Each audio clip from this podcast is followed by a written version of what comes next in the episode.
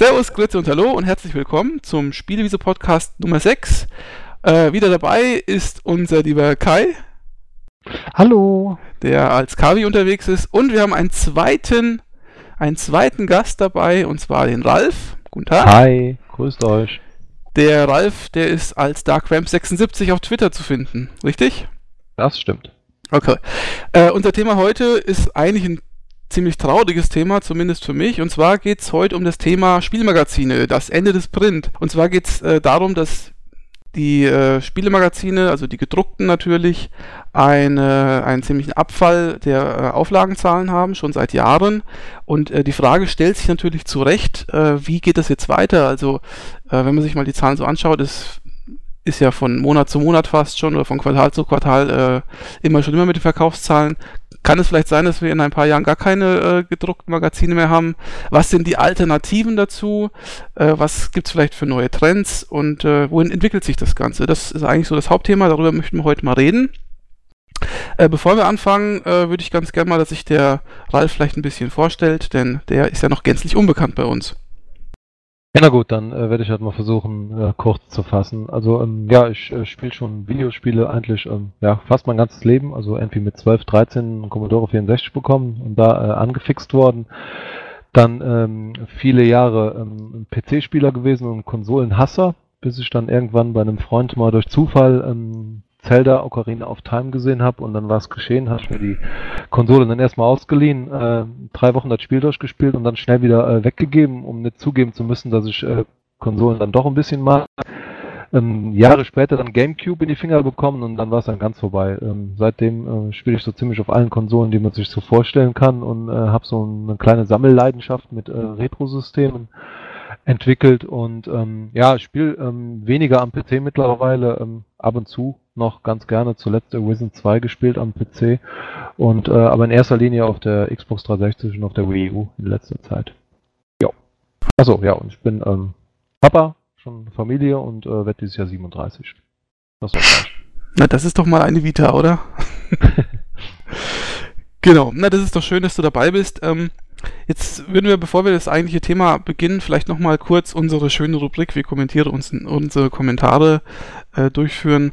Ähm, Kai, sag mal du was, wir haben doch letzt, für, für, für, den letzten Podcast wirklich viele Kommentare gehabt, oder? Ja, das Schöne daran ist immer, je mehr wir uns selber äh, im Podcast hoffen, desto größer wird die Kommentaranzahl. ich glaube, das sollten wir auch als Trend nehmen. Ähm, solche Themen sind immer sehr emotional das haben wir äh, auf dem Blog ist das sehr, sehr gut diskutiert worden, fand ich, und auch sehr positiv.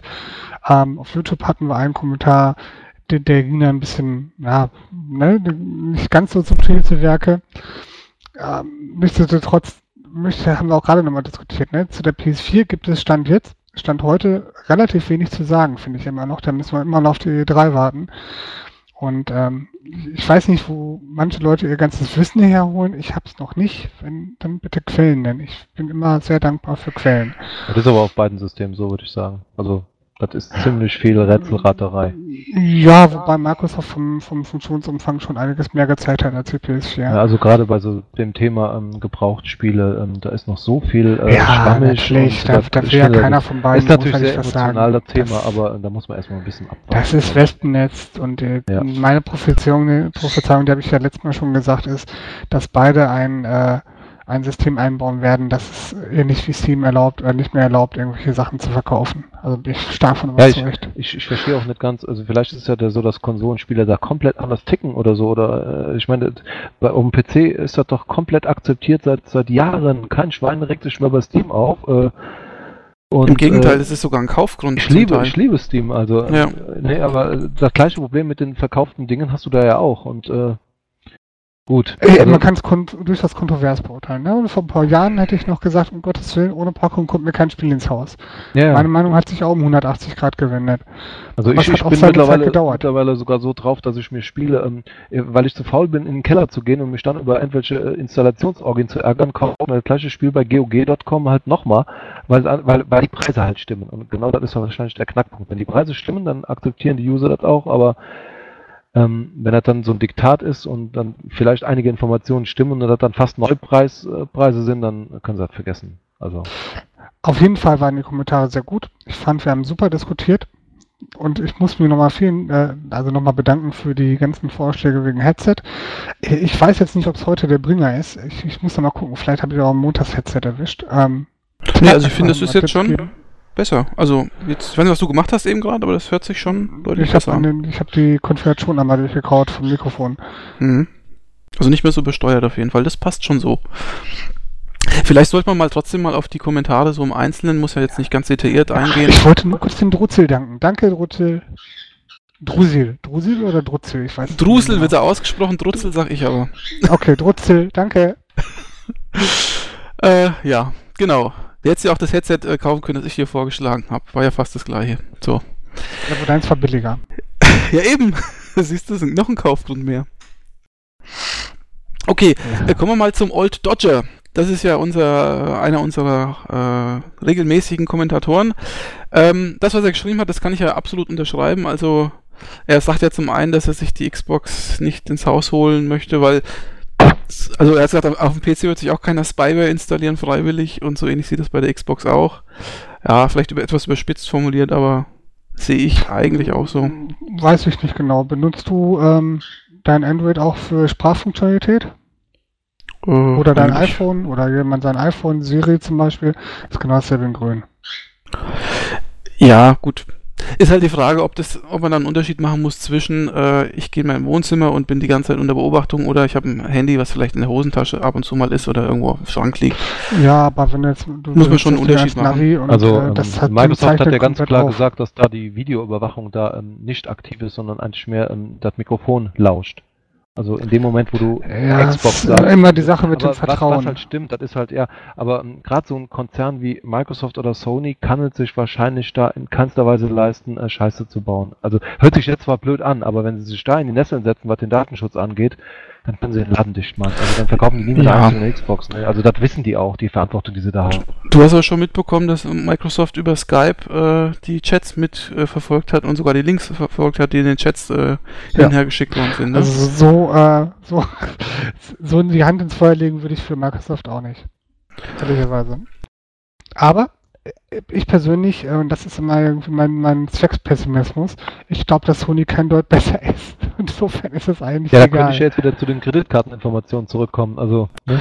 ich ja, meine, das war zwar jetzt nicht mutwillig, aber... Ja, gut, das war, das, das, das war schon was anderes. Ne? Unterschied zwischen Dummheit und Absicht. Ja. ja, das ist schon richtig. War das und die, was, was ich beim letzten Mal noch gar nicht wusste, ist, dass scheinbar die äh, äh, Xbox One in der Lage ist, ähm, zu unterscheiden, wer in den Raum kommt und dann entsprechend auch auf diese Person reagiert. Das wusste ich gar nicht. Also scheinbar gibt es da so Profile. Kinect, Kinect kann er jetzt schon dich erkennen. Das kann theoretisch Kinect auch schon. Klappt nur halbwegs. Ja. Aber ja. Klappt nicht gut. Äh, sagt mir immer wieder, hm, kann nicht erkennen, wähle Profil aus, aber theoretisch ja. Okay. Naja, und was das dann für Kinect 2.0, das wahrscheinlich noch ausgereifter hoffentlich sein wird, bedeutet, das kann man sich ja dann irgendwo ausrechnen. Ähm, Darf ich nochmal ja. ganz kurz reingritschen? Na klar. Nochmal für die Allgemeinheit. Ne? Das heißt nicht, dass ich Bullshit-Datenschutz, um Gottes Willen, nein. Das heißt einfach nur, dass, ähm, dass ich denke, dass, dass sich die da alle nicht vergeben werden und dass ich immer darauf hoffe, dass auch rechtliche Instanzen da hingehen werden und das nachprüfen werden, beziehungsweise da einschreiten werden, wenn da irgendwas falsch läuft. Ähm, ich, ich bin weder in der Lage, das nachzuprüfen, ob das stimmt, was sie sagen. Ich kann durchaus verstehen, warum sie es machen, beziehungsweise dass sie es machen müssen, um bestimmte Funktionalitäten ja. anzubieten, die ich auch durchaus haben will. Aber ähm, das heißt nicht, dass ich sage, cool, Microsoft nimmt alles, was ich habe. Also nicht ja. falsch verstehen. Also ich denke auch, das ist auf jeden Fall, kann es nicht falsch sein, dass das jetzt erstmal um, kontrovers diskutiert wird. Ähm, dann ähm, merkt äh, Microsoft auf jeden Fall schon mal, dass das Thema ähm, besonders hier in Deutschland wahrscheinlich äh, den Leuten wichtig ist und dass sie das nicht auf die leichte Schippe nehmen. Und äh, ich denke, die haben auch bei der Präsentation da einige Dinge ähm, ein bisschen dumm gemacht. Also die hätten da viele Informationen, hätte ich dann nicht rausgegeben, also dann hätte 100% gar Sinn. Und ich denke aber, Shitstorm ist immer gut, weil ähm, dann wird, wird das wahrscheinlich nach, im Nachhinein dann eventuell noch ein bisschen geklettet, Marktbrachen. Okay, ähm, vielleicht eine Sache noch, die Bundesjustizministerin hat ja auch schon gesagt, dass das ein Trojaner im Wohnzimmer ist, ne? Nur noch als kleiner Hinweis. Ja, aber wir reden die einzigen Politiker, Trojaner ne? in unseren Wohnzimmern, die bezahlt sie normalerweise nicht. Also, da wäre ich natürlich auch angepisst. Okay, machen wir mal weiter, sonst kommen wir in den Kommentaren gar nicht durch. Eine Sache sagt der Old Dodger noch, ähm, dass er da bin, bin ich leider ähnlicher Meinung, dass er eigentlich ein ziemlicher PC-Spieler ist und Konsolen bei ihm als Staubfänger enden. Das, die Erfahrung habe ich leider auch gemacht. Ich habe jetzt auch schon diverse Konsolen gehabt und meistens äh, stehen die, wie auch die PS3 übrigens, meistens unbenutzt irgendwie im Wohnzimmerschrank. Muss ich leider sagen. Ja, und er sagt auch, dass die PC-Sachen eigentlich noch sehr gut mit Indie-Titeln auch in Zukunft versorgt werden. Da bin ich auch ziemlich der Meinung. Also ich glaube, weil einige ja schon gesagt haben, PC, das kann man eh vergessen und so. Also ich glaube, was Indie-Titel angeht und damit auch neue Spielideen, da werden wir PC-Spieler ziemlich gut noch versorgt sein über die nächsten Jahre. Oder was meint ihr? Also ich glaube nicht, dass der PC aussterben wird. Also das, das ist halt einfach ähm, eine Geschichte, wie du selber sagst, ähm, die Indie-Titel, also da gibt es ja mittlerweile auch Konsolen-Alternativen zu, das äh, nur am Rande, aber äh, das ist halt super einfach. Jeder oder fast jeder hat einen PC zu Hause stehen. Äh, du kannst ja diverse Programme machen, kostenlos runterladen. Es gibt unendliche Ressourcen, um da zu lernen. Äh, Developer-Kits dafür ohne Ende. Es gibt so ganze Spielebaukästen schon seit Jahren. Äh, ich denke, da ist ein wahnsinniger Fundus an Kreativität und äh, den kriegst du ja auch nicht tot. Warum auch? Wäre auch sehr schade, muss ich ehrlich sagen. Also ich finde PC ist immer noch eine schöne, sehr gute äh, Spielplattform. Ich meine, jeder hat so seine Vor- und äh, Nachteile und jeder hat seine Präferenzen. Ja. Aber ich bin halt PC-Spieler und das, äh, wie gesagt, ich kann, ich kann mir jede Konsole der Welt kaufen, äh, finanziell und so ist das kein Thema, aber was hilft es mir, wenn es nur rumsteht? Weil ich bin halt ein Couch-Spieler und ich habe dir ja erklärt, hier meine Infrastruktur, das ist ja nicht so ganz einfach. Also ich, ich, äh, ich, ich habe nichts gegen den PC selber, aber ich habe keinen Bock am Schreibtisch zu spielen, da kriege ich die Krise. Ich möchte ein Joypad in der Hand haben, das ist mir ganz wichtig, auch bei Ego-Shootern. Und, äh, da kriege ich die Krise und, zum Beispiel. Und ich muss, ich muss auf der Couch sitzen. Ich will also nicht äh, zwei Infrastrukturen pflegen, dass ich im Wohnzimmer eine 5.1 Anlage habe und dann in meinem Büro nochmal, da mhm. hätte ich keinen Bock drauf. Das, äh, deswegen, also PC ist okay, aber da muss es auf einem großen Big Screen sein und äh, ja. Okay, ist alles akzeptiert, hat jeder, jeder seine Meinung dazu, ist ja klar. ja. Ähm, äh, mal ganz schnell noch weiter. Was hat der Rippi noch geschrieben? Ja, wegen dem Always On. Er sagt, er ist öfter mal unterwegs äh, in Hotels und so weiter. Da ist natürlich das Always On nicht so prickelnd. Verständlich. Und er sagt, dass sich die Konsolen ja im Prinzip alle gleichen, weil sie ja im Prinzip PC-Technik drin haben. Äh, dem muss ich natürlich jetzt ein bisschen widersprechen, weil es geht ja nicht nur um die Innereien, sondern es geht ja auch wirklich auch um die Spiele und so weiter. Hauptsächlich Ex Exklusivtitel. Und da unterscheidet sich die Xbox von der PS3 ja doch ziemlich entscheidend. Ähm, ich habe immer gesagt, also wenn man möglichst alle Titel abgedeckt haben möchte, kauft man sich am besten einen PC und eine PS3, weil dann hat man so circa 90% aller Titel irgendwie abgedeckt. Und so habe ich es auch dann gehandhabt eigentlich. Ja, sag mal so, du hast wahrscheinlich recht. Also die Wahrscheinlichkeit, dass ein Xbox 360-Titel irgendwann später auf dem PC kommt, die ist schon wesentlich höher, als das bei einem PS3-Spiel ist. Also in der Tat gibt es ja gar nicht so viele Xbox-Exklusivtitel, äh, ne? muss man schon mal sagen. Das ist ja Gut, also, Halo kann man schon sagen, aber das da ist möchte, zum Beispiel... Da möchte ich widersprechen. Also abgesehen von den letzten zwölf Monaten, wo die, wo die PS3 da erheblich aufgeholt hat, also auch in diesem Jahr kommen noch so viele Exklusivtitel raus, fand ich eigentlich, hat sich immer die Waage gehalten. Also wenn ich so an, also Alan Wake ist ein super Titel oder die ganzen Rare-Geschichten, die rauskamen, die... Aber das ist ja kein Exklusivtitel, Alan Wake. Also ich rede hier von Exklusiven, ja, ne? Doch, das war ein Exklusivtitel. Nö, gibt's ja für den PC auch. Ja, ja, zwei Jahre später, gut. Ist, ist ja egal, wann es rauskommt, ja. aber exklusiv ist es nicht. Aber guck mal, an Uncharted zum Beispiel, an Heavy Rain, das gibt's für keine Systeme, gibt's nur für die PS3. Also da, da musst du schon wirklich exklusiv ist halt exklusiv. Deswegen sage ich ja, wenn du einen PC und eine PS3 hast, hast du eigentlich, gut, Nintendo habe ich jetzt vielleicht ein bisschen ausgeklammert, aber so von diesen großen, äh, zwei großen Konsolen ist es halt einfach dann im Prinzip abgedeckt. Aber wie gesagt, da geht's, geht's um Spieleline ab, da geht es natürlich auch um, um, Controller zum Beispiel. Da hat ja der Trutzel wieder ein bisschen was geschrieben und so. Ähm, ja. Was ich aber nicht verstehe, was der, was der Trutzel zum Beispiel meinte, dass äh, der Blu-ray-Player bei der PS3 ein künstliches Totschlagargument wäre. Also er sagt ja zum Beispiel, er hat bis heute nur eine eine Blu-ray gekauft oder so. Das ist natürlich, also kann ich jetzt überhaupt nicht bestätigen. Bei mir war das kein künstliches Argument, sondern es war wirklich ein reales Argument und ich habe jede ja. Menge Blu-rays im Regal. Also ich habe die ne? PS3 nur gekauft, den Blu-ray-Player, weil zu dem, zu dem damaligen Zeitpunkt, als ich mir die Kiste gekauft hatte, das war glaube ich ein Jahr oder anderthalb nach Release, ähm, gab es keinen ordentlichen PS, äh, keinen ordentlichen Blu-ray-Player zum gleichen Preis. Also du hast quasi 30 Euro mehr ausgegeben, hast dann für eine komplette Spielkonsole und äh, mit dem Wissen, dass das Ding von Sony ist und wahrscheinlich auch in zwei, drei Jahren noch Blu-rays abspielen kann. Äh, von daher äh, finde ich schon, dass Blu-ray, das war für mich zumindest ein riesen Kaufkriterium damals. Hm. Vor allen Dingen als ja. Xbox-Spieler halt, ne? Das sehe ich auch so, ja. Gut, was haben wir noch? Der Björn hat geschrieben. Den Björn haben wir ja letztes Mal ein bisschen, ja Kai, ich weiß nicht, vielleicht haben wir den ein bisschen zu sehr angegangen, aber er hat sich hier ganz äh, sachlich geäußert. Ich wollte noch eine Sache sagen, ganz kurz zum Ripley. Ja. Der hatte wegen meinen zwei krächzenden Co-Moderatoren. Ach ja. Ähm, Erzähl schieb- mal. Ja, ich, ich schieb die nächste Mal ein Foto hoch, dann äh, kann der so viel das auf dem Blog veröffentlichen. Das melden sich auch pünktlich wieder. Das sind meine beiden Nymphenzittiche, die mit mir in meinem Büro zahlen. Das ist einfach nur, ich kann die nicht ausquartieren für die Zeit und ich hoffe auf Rücksicht von euch, aber die sind echt niedlich. Ich schicke mal ein Foto hoch. Okay, was haben wir noch? Ja, der Björn, wie gesagt, der hat sich äh, geäußert. Er hat zum Beispiel jetzt gesagt, dass die äh, PS4 immer mit dem iToy verbunden sein muss. Das kann er ja gar nicht wissen. Keine Ahnung, wie er da zum Beispiel drauf kommt. Ja, er hat jetzt nochmal gegen bisschen gegen die PCs gebasht. Naja, gut, es ist halt, jeder hat so seinen, seine Präferenzen, wie gesagt. Gut, ich glaube, das war, also von meiner Seite aus, zu den Kommentaren, war das so im Großen und Ganzen, das ist jetzt, also es war wirklich so viel, da kann man ja gar nicht im Einzelnen drauf eingehen. Und vor allen Dingen so fundiert und so detailliert. Also ich habe ich hab noch nie bei irgendeinem Podcast solche Kommentare gesehen, außer der war wirklich groß. Also ich meine, für unsere Abrufzahlen ist das ja echt der Wahnsinn. Ich bin jedes Mal echt erstaunt. Und äh, Druzel übrigens, du brauchst nicht weniger schreiben in Zukunft, du kannst genauso viel schreiben wie bis jetzt auch. Das ha- haben wir, glaube ich, nichts dagegen. Nö, überhaupt nicht. Sollen wir zum- Thema kommen? Ja, Kai, hast du was zu sagen? Erzähl mal, fang mal Ich an. habe ich hab immer was zu sagen. Ich habe immer was zu sagen. Es geht um Spielemagazine, ne? Ja, immer noch, ja. Spielemagazine. Ähm, ja, vom Aussterben bedroht oder nicht. Was davon übrig ist. Ja, was davon übrig ist. Die Verkaufszahlen sinken immer weiter und das im Steilflug. Wir reden ja von, von Abschlägen von über 10% teilweise. Je nach Blatt. Die größten Blätter aus unserer aller Jugendzeit ähm, gehen mittlerweile auf die halbe Auflage oder so zurück, die sie damals zur besten Zeit hatten. Woran liegt das? Liegt das am Internet? Liegt es an Steam? Liegt es daran, Geiz ist geil Mentalität, dass die Spiele kaum noch was kosten und man sich halt nicht nur zwei, drei Spiele im Monat kauft, sondern 20 oder beim Steam Sale auch mehr?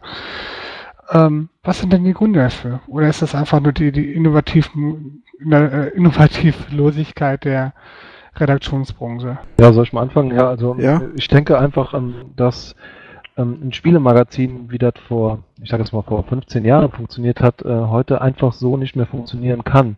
Also ich habe hab das ja erlebt, dass die ähm, Spielemagazine damals ähm, am Anfang vom Internet halt hingegangen sind, also ganz, ganz, ganz am Anfang lagen halt Disketten bei, mit irgendwelchen Spieledemos. Ja. Irgendwann waren es halt CD-ROMs mit irgendwelchen Spieledemos. Ähm, damit haben sie halt so ein bisschen kompensiert, dass sie quasi ähm, mit den mit den Neuigkeiten und mit den Reviews vielleicht so nicht mehr mithalten konnten. Und äh, damals waren die Datenbandbreiten vom Internet noch nicht so gegeben. Da hat man halt gesagt, okay, ich packe irgendwelche Spieleversionen mit auf die CDs drauf und äh, äh, kann mir damit noch ein bisschen meine, meine Auflage sichern. Aber mittlerweile ist es halt so, dass jeder oder viele halt einen Breitband-Internetanschluss zu Hause haben, können sich die Spiele-Demos halt laden, wenn veröffentlicht werden und nicht erst einen Monat später. Und ähm, ja, die Magazine sind halt immer noch äh, monatlich meistens. Es gibt da wenige, die nicht monatlich erscheinen, manche sogar nur einmal im Quartal. Und das ist also für die Geschichte, wie sie heute immer noch gemacht wird, dass man da ähm, Spiele-Reviews oder Previews macht, meines Erachtens nach das falsche Konzept. Also ähm, es gibt ja Magazine, die äh, mittlerweile anders aufgebaut sind. Äh, ich hab, mag da ganz gerne die Edge nennen, die für mich so ein Paradebeispiel von einem guten Spielemagazin ist, weil es ja anders sind. funktioniert. Äh, aber so der, die klassischen Spiele-Review-Zeitungen ähm, würde ich mir heute auch nicht mehr kaufen, weil das einfach für mich keinen keinen Sinn mehr macht. Also da, wo ist der Mehrwert zu einer, zu, einer, zu einer Seite im Internet, wo ich mir die Reviews durchschaue, bei IGN oder sonst wo? Also, das sind, wie ihr das seht. Ähm, bei, der, bei einer Sache möchte ich noch ganz kurz reingrätschen. Ich ähm, bin größtenteils deiner Meinung, abgesehen von der Edge. Also so toll die Edge im, gerade im, im britischen Bereich wohl auch funktioniert, das, was hierzulande damit rausgekommen ist, war qualitativ durchaus hochwertig, Äh, die gab's war auf Deutsch? Wirtschaft. Das wusste ich Hm? gar nicht. Ich habe bis jetzt immer nur das, äh, das Original gelesen. Also ich, ich, Ja gut, gibt, gibt's die noch? deutsche Edge, die auch immer wieder hochgelobt wird, oh, ist ja hoch anspruchsvoll und hier und da. Ich glaube, die kam sogar im Computec Verlag raus, oder? nee, glaub, die haben die übersetzt. Die, war die nicht gesondert? Ich meine, Nee, das ich war ein glaub- eigener Verlag. Müsste ich gleich mal nachgucken. Aber auf jeden Fall ist die grandios wirtschaftlich gescheitert. Wegen nicht gekauft. Ja gut, Also- also, da, da, da habe ich die noch gelesen wahrscheinlich. Also Gott, Gott hab sie selig. Ich, oh, ich könnte weinen. Also das war halt mein Lieblingsmagazin die letzten Jahre. Aber jetzt gibt's das nicht mehr. Schade. Das ist halt einfach die Sache, was ich manchmal ein bisschen seltsam finde oder immer wieder auch in vielen Diskussionen um dieses Thema. Die Edge wird immer als Paradebeispiel, so sollten Zeitschriften sein. Es hat sie dummerweise keiner gekauft. Das muss ja irgendwo herkommen. Also Ja. kann das Paradebeispiel einfach nicht so ganz stimmen. Jetzt muss, Also- man, jetzt muss man auch dazu sagen, es ist vielleicht jetzt blöd, aber passt eigentlich ganz gut ins Thema. Ich habe die Edge kein einziges Mal als Printausgabe gekauft, weil äh, gut, ich, ich lebe jetzt hier nicht, zwar nicht auf dem Land, aber auch in keiner Großstadt, wo ich eine Möglichkeit hätte, an einem großen Bahnhof oder an einem Flugplatz oder sonst wo ähm, die Edge zu kaufen. Die Möglichkeit hatte ich einfach nicht. Und äh, durch das iPad hatte ich halt die Möglichkeit, zum zwar nicht billiger und zum gleichen Preis, aber wenigstens dann die ähm, relativ gute PDF-Ausgabe halt runterzuladen. Hatte die auch mal ähm, lange Zeit im Abo. Äh, ja, also das ist meines Erachtens auch ein riesen Vorteil, dass man halt auch an ausländische Printmagazine digital halt lesen kann. Ähm, nur mal so am Rande, aber vielleicht passt ganz gut zum Thema. Äh, Vielleicht ganz kurz, die Edge ist tatsächlich von Computec äh, lizenziert und übersetzt worden. Ähm, also das waren aber auch reine Übersetzungen dann scheinbar. Die haben redaktionell nichts äh, äh, eingestreut, ja. was quasi dann auch zum deutschen Markt vielleicht gepasst hätte. Das ist Also- wahrscheinlich das Problem, ja. Ja, das weiß ich nicht. Ne? Also wir haben auch schon andere Beispiele gesehen, wo tatsächlich für den deutschen Markt dann noch zusätzlich Sachen gemacht wurden. Und da waren gerade diese Sachen, die halt überhaupt nicht zum Gesamtkonzept hatten. Ne? Das war doch neulich erst, da hatte ich diese, war das, äh, ich glaube, das war die erste Ausgabe der Retro Gamer, kann das sein? Wo, wo ich dann dachte, um Gottes Willen, Ehrlich? So viel toll. Ich weiß nicht, was, was meinst du damit, um Gottes Willen? ähm, wo ähm, dann für den deutschen Markt dann explizite Bereiche nochmal neu gemacht Ach so, wurden. ja, ja, das war die Retro Gamer, genau. Hm. Und das, da fand ich diesen Bereich nicht so gut. Sagen wir es Hm. mal so.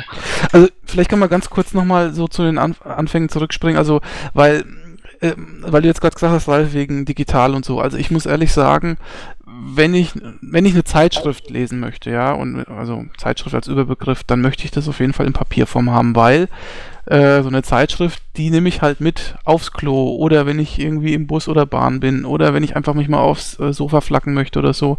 Ich habe ehrlich gesagt keinen Bock, alles äh, digital oder online zu lesen. Wenn ich was online lesen will, dann gehe ich lieber ins Internet und schaue mir die einschlägigen äh, Internetspieleportale an. Ja gut, Aber aber, wenn ich- ich das verwischt jetzt mit dem iPad schon ein wenig. Also die Argumentation, die ist nicht ganz griffig jetzt. Ne? Also ich nehme iPad durchaus mit auf die Toilette. Ne? Also, Ja, aber ich gut, verstehe, was du, was du meinst. Durchaus. ja, aber es ist einfach, ich, gut, ich bin vielleicht noch etwas altmodisch, aber ehrlich gesagt ist es mir angenehmer, irgendwas in, in Papierform in der Hand zu halten. Weil ich sowieso den ganzen. Tag in, in den Bildschirm reinschaue oder sonst was. Ja. nee, aber es ist einfach, es ist einfach so, ähm, man möchte einfach mal, wenn ich den ganzen Tag in den Bildschirm glotzt, möchte man irgendwann mal auch mal Nee, irgendwie verstehe was das. anderes in der Hand haben und Ja. nicht immer nur so ein Beleucht. Und gerade mit dem iPad lesen ist ja jetzt auch nicht gerade das Gelbe vom Ei. Also dann äh, würde ich ja eher zum Beispiel sowas wie ein Kindle bevorzugen, aber da funktioniert ja so ein multimedialer Inhalt ja, oder ja, ja. so funktioniert ja dann nicht. Also das Also, es, es, also ich hatte immer so, also ich habe immer dann Print gekauft, also jetzt mal, mal neben dem eigentlichen Inhalten, die natürlich nicht, nicht unwichtig sind. Aber ähm, wenn dann wirklich ähm, das Printmagazin auch ähm, irgendwie besonders war, also hochwertiger von der Aufmachung her, hm, also ich finde den, das, ähm, äh, den Retro-Gamer finde ich eigentlich ganz gut. Ähm, von der Aufmachung her, ähm, der hat die richtige Dicke, das ist ein ordentliches Papier, also das ist einfach nicht so ein, so ein, so ein Billig-Ding, weißt du? Und ähm, da, da, da, da mag ich auch dann wieder Print, wenn es irgendwie einen Mehrwert bietet, auch von der Qualität her. Aber jetzt sind wir ja schon beim nächsten Punkt im Prinzip. Ja. Wir sind da bei den Alternativen oder beziehungsweise was wäre oder was ist für uns der Weg, wie diese stimmt, Branche stimmt. quasi Ja, wieder, wieder rauskommt aus dem Tief. Lass uns vielleicht nochmal ganz kurz über die, die Gründe reden, weil da haben wir jetzt glaube ich noch nicht so allzu viel. Also es gibt auf jeden Fall eins, muss man sagen, ich habe mir mal die Zahlen so ein bisschen rausgesucht. Ähm, der Fall der der ähm, Printmagazin ist ja wirklich fatal. Ich habe mal geguckt, was im ersten Quartal 2008 verkauft worden ist. Ähm, also ich habe jetzt mal so drei, vier Magazine rausgesucht. Die PC Games hat sich damals 2008 140.000 Mal verkauft. Im ersten Quartal. Die GameStar 187.000 Mal. Die Computerbildspiele 334.000 Mal. Krass. Die Wer kauft den Müll? GamePro 42.000 Mal. Und das war ja noch nicht mal die Hochzeit der, Computer, äh, der, der ähm, Computerspielmagazine. Ja, das ja. war ja, das war ja schon eigentlich, da fing ja schon so der, der Niedergang, Niedergang an. Äh, ich glaube, die Hochzeit war so, lasst mich jetzt nicht lügen, aber ich glaube so 2000, 2002, 2004, sowas Mhm. den Dreh herum. Da waren ja auch die Zeitschriften, falls ihr euch erinnert, die GameStar und die PC Games, das waren ja richtige Wälzer, damit konnte man ja Leute erschlagen. Ja. Ne? Ich, ich glaube, dass die, könnt mich gerne korrigieren, aber ich glaube, dass die Computerbild-Spiele schon mal über 500.000 Exemplare oder weit sogar Hat mehr er verkauft hat. Ja, ja, hat er. Und auch die GameStar war bei 300.000 schon. Spieler hat natürlich auch, die, die Köder hat natürlich mit, mit drei Vollversionen irgendwie bei jedem Teil. Mhm. Die steht da vielleicht auch ein bisschen außer Konkurrenz, denke ich, aber. Sicher, die ist ein bisschen speziell. Also, aber man muss auch sagen, ich finde, irgendwann mal haben ja auch die Spielemagazine so ein bisschen äh, diesen, diesen Vollversionswahn da betrieben. Also ja. ich hätte jetzt nicht unbedingt zwei oder drei Vollversionen gleichzeitig haben brauchen. Ich muss ehrlich sagen, manchmal hätte ich gar keine gebraucht, weil ich kaufe mir die fast gar nicht wegen Vollversion. Ich spiele auch fast keine Vollversion dieser Magazine. Ich persönlich greife, wenn ich zu Spielemagazinen greife, zu der ohne CD bzw. Mhm. DVD. Weil ja. mich einfach nicht juckt. Wobei ich sagen muss, die GameStar-reaktionellen äh, Inhalte auf der DVD, nämlich vor allen Dingen die Videos, meine ich damit natürlich, die sind schon sehr, sehr gut. Also ja, das ist was anderes. Sind ja keine Voll ja, da gebe ich dir recht, absolut. Also die habe ich gerne geguckt, auch besonders wenn da irgendwelche Messeberichte drin waren, wo da als Moderator über eine E3 gelaufen ist, das fand ich immer richtig cool. Man muss ja eins bedenken, also als die GameStar auch mit den Videos angefangen hatten, so sagen wir mal so um 2000 rum, da war ja mit Internet, YouTube, äh, Let's Plays oder Reviews äh, irgendwie online, war ja gar nichts, null. Und wenn man dann mal so bewegte Bilder gesehen hat, so ein Spiel und da ist es kommentiert worden und redaktionell ja. aufbereitet worden, das war natürlich ein Highlight, ne? Also das war natürlich was Feines. Ich fand das damals ganz, ganz früher diese Multimedia-Leserbriefe in der PC Player total cool. Also ja. die sind legendär.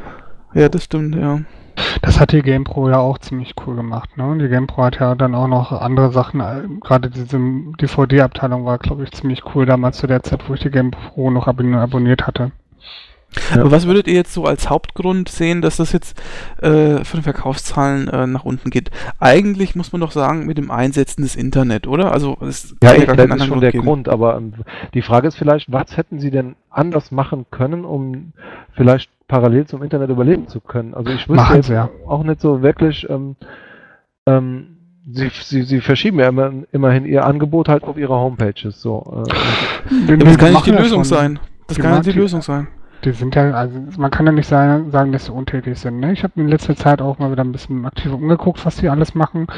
Ähm, der eine Punkt ist Spezialisierung. Ne? Das heißt, hochspezielle Zeitschriften rausbringen, die vielleicht einen kleinen Kundenkreis haben, aber dann wahrscheinlich ja. auch einen sehr treuen, wo man halt spezifische Informationen einfach ver verkaufen kann. Ne? Ob das jetzt äh, League of Legends ist oder Dota oder WoW oder mhm. wie du es auch immer nennen magst. Ne? Das ist immer eine dankbare Sache, weil die Leute gieren einfach nach Informationen und da kann man das auch gut aufbereiten. Ja gut, solche, solche, Zeitungen gibt es ja. Also im MMO-Bereich gibt es ja auch da spezifiziert. Die verkaufen sich auch gar nicht schlecht. Ja, also nicht mehr so viel ja. wie jetzt zur WoW Hochzeit, denke ich, aber anscheinend auch so, dass es sich rechnet. Ja. Dann habe ich jetzt eine ganz interessante Sache gesehen, was ähm, die äh, PC Games gemacht hat. Die hat ein Sonderheft rausgebracht zu einer Vollversion. Das heißt, du kriegst das Spiel, das, ähm, ich glaube, ich weiß, war es Weisen 2 oder was? Ähm, du kriegst das Spiel, die Komplettlösung und Tipps und Tricks und Walkthrough und weiß nicht was alles. Also, also ein Guidebook quasi dazu. Genau, ein Guidebook ja. mit Spiel. Und das ja. fand ich eine ziemlich coole Sache, ehrlich gesagt. Ja. Wenn sie sowas so als, das hat ein bisschen was von diesen 90er Jahre Sammelalbum Naturbuch-Reihe. Kennt ihr sowas irgendwie, wo das erste Buch irgendwie 5 Euro kostet und die Folgeversion dann 20 oder so? Ähm, aber ich fand die Idee ganz, ganz, ganz nett, weil man einfach sagt irgendwie, pass auf, wir kümmern uns mehr um das, was wir können. Und die, zwar die Aufbereitung und die Simplifizierung von Informationen, damit jeder damit was anfangen kann und man nicht mühsam irgendwie durchs Internet nee, das, das, das hört sich alles Konzept an. Also wenn ich mir vorstelle, also jetzt mal, ich versetze mich jetzt mal in das jugendlichen Alter zurück, wenn ich jetzt so ein Magazin hätte mit einer Vollversion und dann im, einem Heft darauf zugeschnitten, dann würde ich halt äh, äh, nach Hause kommen um 15 Uhr, dann halt bis in die Puppen spielen und hätte dann quasi am nächsten Tag an der Schule ein Magazin, um mich wieder auf meinen Spielen-Nachmittag perfekt vorzubereiten. Also ich, das hört sich noch am Konzept an. Ja, und das wird mir halt auch, mir persönlich wird das auch heute noch Spaß machen. Ne? Du kaufst dir das Ding, sitzt dann im Zug auf dem Weg nach Hause von Arbeit, kannst dich schon mal drauf freuen, irgendwie ja, ganz genau, mal durch, genau, was kann man denn genau. nachher alles machen, etc. Ja. Das ist nicht schlecht und vor allen Dingen, ich meine, die brauchen ja vielleicht gar nicht die Auflage, die sie früher hatten, dass sie da eine halbe Million Auflage haben. Ähm, wenn sie jetzt einfach hingehen und ein spezialisiertes Magazin haben, wo sie dann eine relativ treue Käuferschicht haben, vielleicht einen hohen Prozentsatz auch an Abonnenten dabei, dann können sie das Ding doch, wenn es monatlich erscheint, äh, auch dann ruhig für einen Zehner verkaufen. Also wenn ich, ich kaufe ja keine zehn Magazine mehr wie früher oder so. Ähm, wenn ich mir ein oder zwei Magazine im Monat kaufe, dann darf das Ding auch einen Zehner kosten. Dann mache ich mir jetzt auch einen Temp deswegen, wenn es gut ist. Ne? Ähm, das Problem ist nur, ähm, wenn das ausreichen würde, so Spezialmagazine zu machen, könnten ja die großen Zeitungen einfach äh, ihre großen Zeitungen einfach einstampfen. Also da könnte man die GameStar, die PC Games einstampfen und nur noch spezialisierte Zeitungen machen. Also das allein kann es ja dann auch nicht sein. Ähm, und das andere, was ich noch sagen wollte, was vor allen Dingen GameStar, finde ich, äh, macht, ist eine absolute Frechheit, äh, weil wir ja gerade gesagt haben, man versucht dann alternativ irgendwie die Webseite aufzubauen und so. Ja. Ähm, das ist eine, also für mich als äh, jemand, der Abonnent ist, ist es eine absolute Frechheit, was GameStar zum Beispiel mit den Inhalten ähm, der DVD macht oder mit den Inhalten des Heftes. Die veröffentlichen, kurz nachdem zum Beispiel ein Spiel rausgekommen ist, den, das Review zu dem Spiel auf ihrer Webseite komplett kostenlos.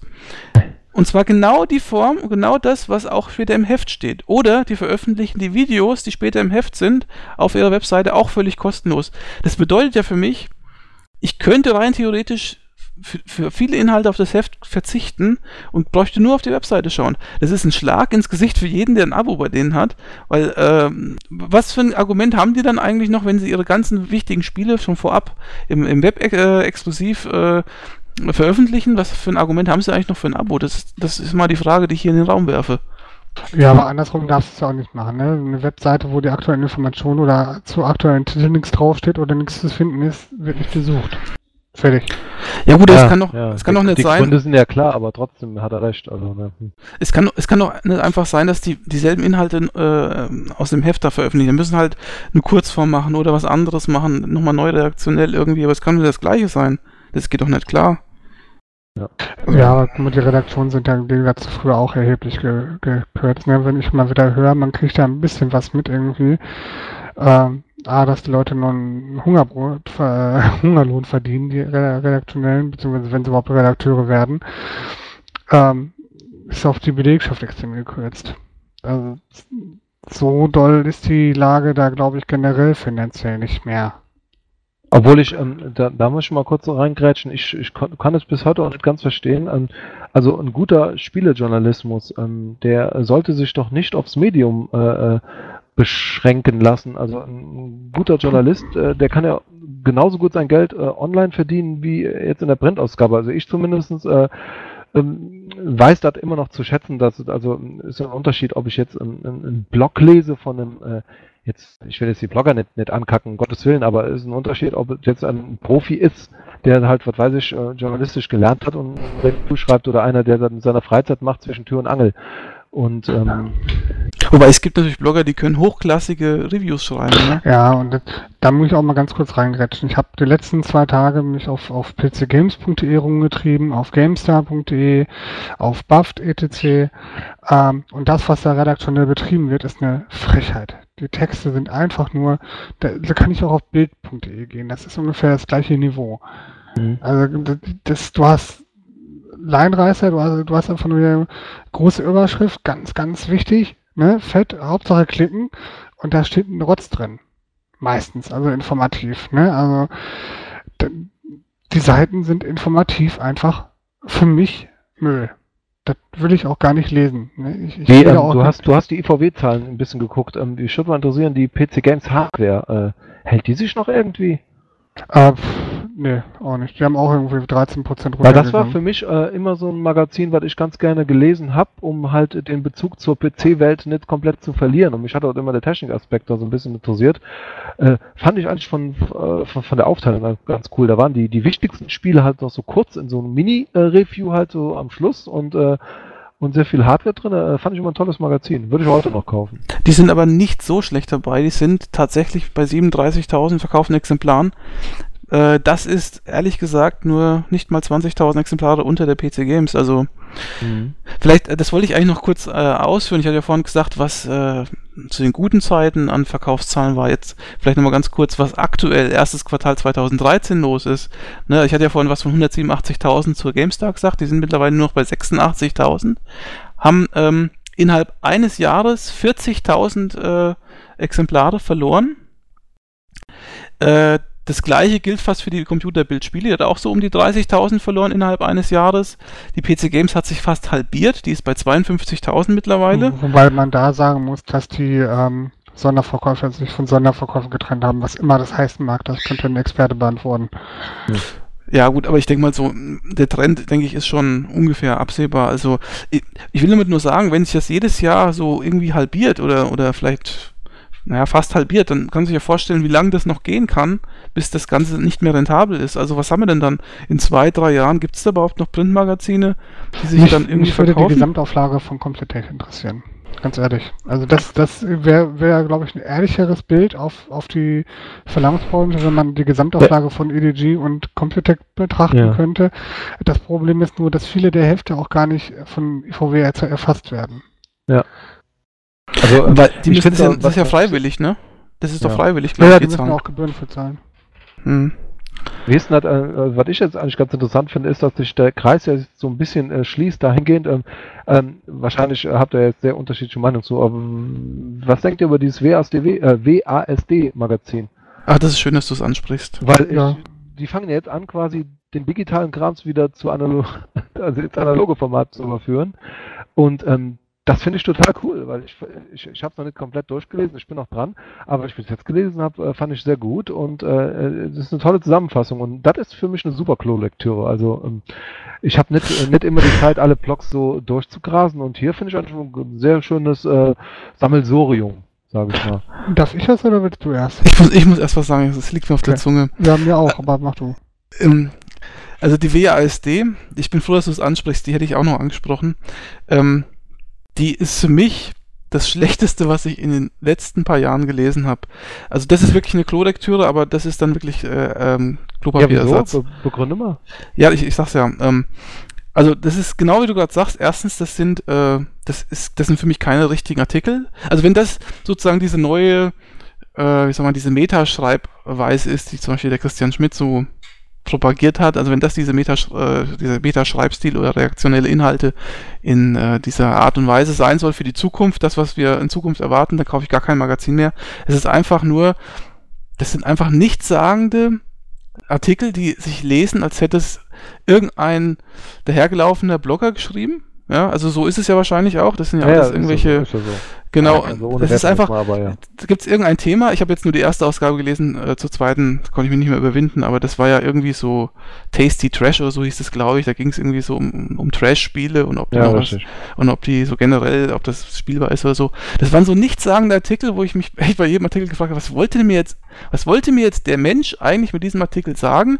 Hat er da jetzt irgendwas zusammengeschrieben, äh, damit er irgendwie da in die Zeitung kommt oder was? Ich habe, also, da gab es fast, also ich denke, sag mal von, wie viele Artikel waren das? 20 vielleicht? Ja. War vielleicht zwei Stück, wo ich sagen würde, okay, die haben sich gelohnt zu lesen, der Rest war einfach Schrott. Das war, das war, das war gar nichts. Also, also sowas, äh, sowas möchte ich in Zukunft nicht lesen. Also, und, und bitte, äh, wenn das unsere Zukunft ist, dann, dann kann man wirklich äh, das Print kann man dann einstampfen. Tut mir leid. Hm. So, fertig. Ich, hab, ich möchte sowohl was Positives auch als was Negatives über die WSD sagen. Das äh, Negative ist, hat, hat Sophia schon gesagt, die, die Artikel sind, ich habe auch nur die Erstaufgabe gelesen und äh, ne, das, das war gezwungen, hochgestochen und gezwungen. Hauptsache, ich habe irgendwie möglichst viel Text irgendwie untergebracht und möglichst viel gesagt, ohne was zu sagen. ja, Ähm, okay. Was ich gut finde, ist. Ich, ich weiß mittlerweile, warum ich die Texte wahrscheinlich gut fand und fühle mich jetzt so ein bisschen schuldig, aber gut. Erzähl weiter. Was ich ähm, gut finde und wo, was ich unterstützen würde, ist mehr redaktioneller Inhalt. Ne? Mehr, weniger Tests, weniger Reviews, sondern mehr ähm, Auseinandersetzen. Und das ist aber auch keine neue Erfindung. Das gab es damals zu ASM-Zeiten schon. Da gab es wesentlich Oh, mehr. Da gab es wesentlich mehr redaktionellen Content, als es heutzutage der Fall ist. Ne? Heute ist es eher in Form von Specials mal ab und zu der Fall. Ich bilde mir ein, Erinnerung kann trüben, das war damals häufiger der Fall, dass die mal auch über aktuelle Politikfragen in Sachen spielen, das macht die, haben sie zwischendurch sogar mal gemacht. Aber dass sie ausführlicher über solche Sachen auch, ausführlicher über Kontroversen berichten, dass sie ausführlicher ähm, das würde ich auch als neue E- Metaebene ein bisschen verstehen, dass sie sagen, alles klar, wir, wir Ja, beschäftigen ich, wir uns ich, mal ich, auf einen anderen genau Level das mit wünsche ich, unserem mir, Hobby. wünsche ich mir auch, aber ich glaube, ähm, das ist wahrscheinlich sehr aufwendig und auch wahrscheinlich sehr kostenintensiv. Also was ich immer Ja. in den Zeitschriften sehr mag, sind solche ähm, äh, Entwicklerinterviews. Also die holen sich einen Richard Garriott oder weiß der Geier, Villeneuve und Molyneux und äh, fringen den halt aus und lassen den einfach mal labern. Und dazu wegen mir immer eine ganze Seite. Oder, ähm, aber das sind halt Sachen, äh, du kriegst halt nicht äh, ständig äh, Einladung, dass du zum Entwickler hin darfst und du musst ständig in der Welt rumjetten, damit das möglich ist. Ja gut, Nee, ist Quatsch. Geht mittlerweile wahrscheinlich alles easy per E-Mail. Aber es ist wahrscheinlich nicht so einfach, als wenn du dir einfach ein Spielemuster zuschicken lässt und schreibst dann 0815 Review mit deinem Wertungskasten. Also ich denke, das ist ähm, äh, wahrscheinlich sehr schwierig, äh, in der Form so monatlich umzusetzen dann ein Heft mit voll zu kriegen. Ja. nee, sag du. Ich lasse dir den Vortritt. Ähm, ich meine es ja auch nicht ausschließlich. Also aussch mhm. für ausschließlich wär's zu viel. Dann kannst du ja alle halbe Jahre ein Heft rausbringen. Ja. Ne, ich denke gerade dieses, dieses Trends und Review sollten sie beibehalten. Ob sie jetzt Test beibehalten oder vielleicht irgendwie so ein, sagen, alles klar, wir machen so einen, so einen Nachcast. Ne? Wie, wie fanden wir es? Oder was, was fanden wir? Oder wie ist die Entwicklung äh, von, von den Spielebereichen etc.? Das fände ich, glaube ich, ganz cool. Also wenn sie ein bisschen mehr ähm, Übersicht reinbringen, weil die Details ne, wie viele Waffen gibt es im nächsten genau. Left 4 Dead, wie viel, äh, welche, welche Skills kann äh, Splinter Cell Sam benutzen oder sonst irgendwas, das brauchst du nicht bringen. Also nicht mehr in der heutigen Zeit. Das hast ja. du in jedem dritten Block irgendwo vertrieben. Ja. Das, das brauchst du nicht. Also da schon irgendwie mehr Übersicht reinbringen, mehr Content, der kreativer ist, mehr Content, der allgemeiner ist, mehr Content, der vielleicht auch einfach mehr ins Detail geht, wo wo andere Leute keine Einsicht haben, ne? Irgendwie wirklich Entwickler besuchen, ja, auch, mal auch gucken, gerne mal so Philosophiefragen vielleicht auch mal mit reinbringen. Also was weiß ich. Um, ähm, äh, ja, hm. muss man dann gucken, ob sich das irgendwie anbietet, aber prinzipiell. Ne, warum muss es immer die Prinzessin sein, die geklaut wird, hä? Ja, also zum Beispiel, ich fand also, ähm, äh, nochmal kurz zurückzuspringen, haben wir eben mal kurz äh, darüber gesprochen, über Exklusivspiele. Ähm, ich fand diesen, wie hieß der Titel da, ähm, war ein äh, Exklusivtitel für die PS3. Black Swan hieß das Ding, glaube ich, ne? Ne, war der Film. Also ähnlich. Unfinished Swan meinst du, oder was? Genau. Das war für mich auch so ein Titel, der ähm, grandios, also total was anderes. Es ging da komplett ohne Gewalt und äh, ja, also solche Dinge, dass man einfach so einen Aufhänger macht und dann äh, über solche Dinge mal vielleicht über so ein Spielprinzip, was ein bisschen besonders ist, halt mal äh, vielleicht mal etwas äh, länger äh, berichtet oder einfach mal so ein bisschen versucht hat, so zu hinterfragen, ist das vielleicht ein neuer Trend oder brauchen wir jetzt unbedingt äh, 57 Waffengattungen im Spiel, um Spaß zu haben oder so Sachen, du?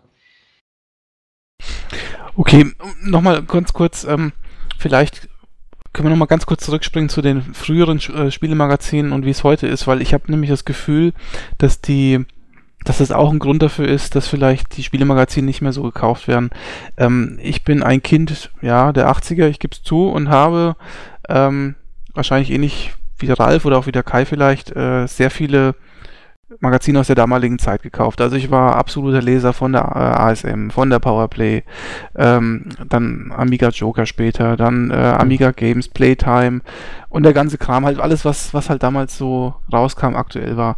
Und ähm, wenn ich zum Beispiel mir die ASM heute vornehme, die war zwar damals wirklich äh, amateurhaft gemacht zum Teil.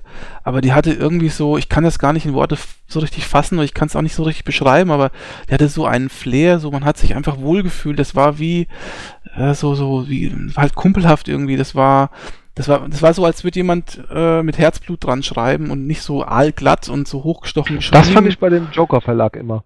Was du ja. jetzt beschreibst, das fand ich nur bei dem Joker Verlag. Beim ASM da, da war eine ganz besondere Gemeinde irgendwie. Ne, du musst mal bei der ASM zum Beispiel auch so die Tests lesen. So, wenn du sie heute zum Beispiel nochmal durchliest, dann denkst du dir, Mensch, das ist eigentlich ziemlich dilettantisch geschrieben, aber man liest die Tests total gerne. Ich kann es gar nicht beschreiben. Also ich fühle mich da irgendwie gut aufgehoben bei den Tests. Die Sache ist einfach, die, die Tests, die wirklich gut abgeschnitten haben, ne? dann liest man raus, alles klar, die haben den das Spiel haben sie dem gegeben, der diese Art von Spielen mag.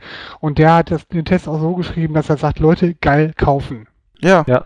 Das, ne, dass, äh, dass das, die Spielfreude quasi aus den Zeilen raussprach. Ja, genau, du hast die Spielfreude hast du rausgelesen ja. und so, das, das war halt einfach auch so ein bisschen ungezwungen. Also die haben dann halt irgendwie so ein paar Sätze reingehauen, die heutzutage sich keiner mehr trauen würde oder irgendwelche Vergleiche gezogen oder ich habe mal einen Test gelesen, zum Beispiel zu Football Manager äh, 2, glaube ich, war das damals. Da haben sie halt aus dem Test irgendwie so eine Art äh, Tagebuch gemacht. Da hat der erste Redakteur gespielt, dann übergeben das die Mannschaft an den zweiten Redakteur und so. Oder halt sowas einfach. Das war einfach cool. Ich habe mich da total wohlgefühlt und ich habe da so richtig mitgefiebert und, und ich habe den Test, habe die Tests damals sehr, sehr gerne gelesen. Jetzt Ja. ist die Frage natürlich, bin ich einfach erwachsener geworden und deswegen kann ich mit heutigen Tests nicht mehr so viel anfangen oder bin ich einfach übersättigt oder ich kann selbst alles spielen, ich brauche das nicht mehr. Kann Also ich natürlich denke, alles es sein. hatte, hatte jeder so seine Vorlieben. Also äh, ich wundert mich jetzt, also ich, ich kenne eigentlich wenige Leute, die sowohl Powerplay als auch ASM gelesen hatten, weil bei uns war das Lager damals ziemlich geteilt. Also entweder ASM oder Powerplay, beide. Also ich habe mehr Powerplay gelesen, fand die halt ein bisschen attraktiver, aber das, das ähm, Naja, äh, ich so habe damals so alles Geschichte. gelesen, was Ja. ging. Also ich, das, äh, zu Zeiten äh, von der 80er, Anfang 90er, da habe ich alles gelesen, was ging. Ich, hab, ich hatte mir damals, glaube ich, fünf Zeitschriften im Monat gekauft. Das war mein ganzes Taschengeld. Mehr hatte ich gar nicht zur Ja, Verfügung. bei mir war das ähnlich, ja. Ja, und ich habe mich echt über jede Ausgabe gefreut. Also heutzutage, ne, das muss ich ehrlich sagen, also wenn jetzt hier, ich habe äh, die PC Games im Abo und die GameStar im Abo, Retro Gamer im Abo und noch, noch die, wie heißt es, Chip Powerplay da, aber ähm, wenn jetzt GameStar kommt oder PC Games, das interessiert mich überhaupt nicht. Ich meine, es kann natürlich auch sein, dass ich das vielleicht schon im Internet zum Teil gelesen habe und deswegen ist es nicht Ja. mehr so, aber ähm, gu guckt euch doch mal einen aktuellen Test in der GameStar an. Also mir geht's mittlerweile so, der Text, der Fließtext, die Beschreibung des Spiels, der, der ist, der ist, der langweilt mich. Ich kann das zum Teil gar nicht äh, komplett durchlesen, weil es ist immer so, so dasselbe, so Mhm.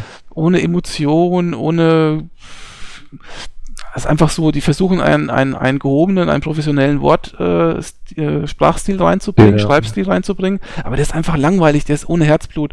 Und dann lese ich meistens nur noch das Fazit und dann, äh, weil das ist so einigermaßen noch wenigstens persönlich geschrieben und das war's dann. Ja, das ist ja etwa so, als ob du einen Spiegelredakteur über, über Pac-Man äh, debattieren lässt. Weißt du, das, das passt einfach nicht zusammen irgendwie. Man Ja. muss aber auch ein bisschen sagen, dass sich die Zeiten natürlich auch geändert haben. Ne? Also ich kann mich gut erinnern, weil ich gerade ein bisschen durchblätter, dass ich mich bei der ASM über jede CES, E3, whatever oder Tokyo Game Show gefreut habe wie Das waren die Schnitzel, Sachen, deswegen habe ich weil da gekauft, irgendwie genau. zehn Seiten Infos, News, die du sonst ja nirgendwo gekriegt hast. Ne? Das, Genau, du kannst haben ja damals die Redakteure hingeschickt und du hast die Dinger, du hast die Infos ja nur aus diesen Heften rausgekriegt. Und das war halt einfach geil, mal irgendwie einen Blick über den Tellerrand etc. Und heute, ganz, sagen wir ganz ernsthaft, ne, ich habe mir die Xbox One Vorstellung, habe ich mir live im Livestream angeguckt. Ja, natürlich, ja. Ich meine, ist ja alles gut. Ich will das ja nicht schlecht, ist ja super, so wie es jetzt ist.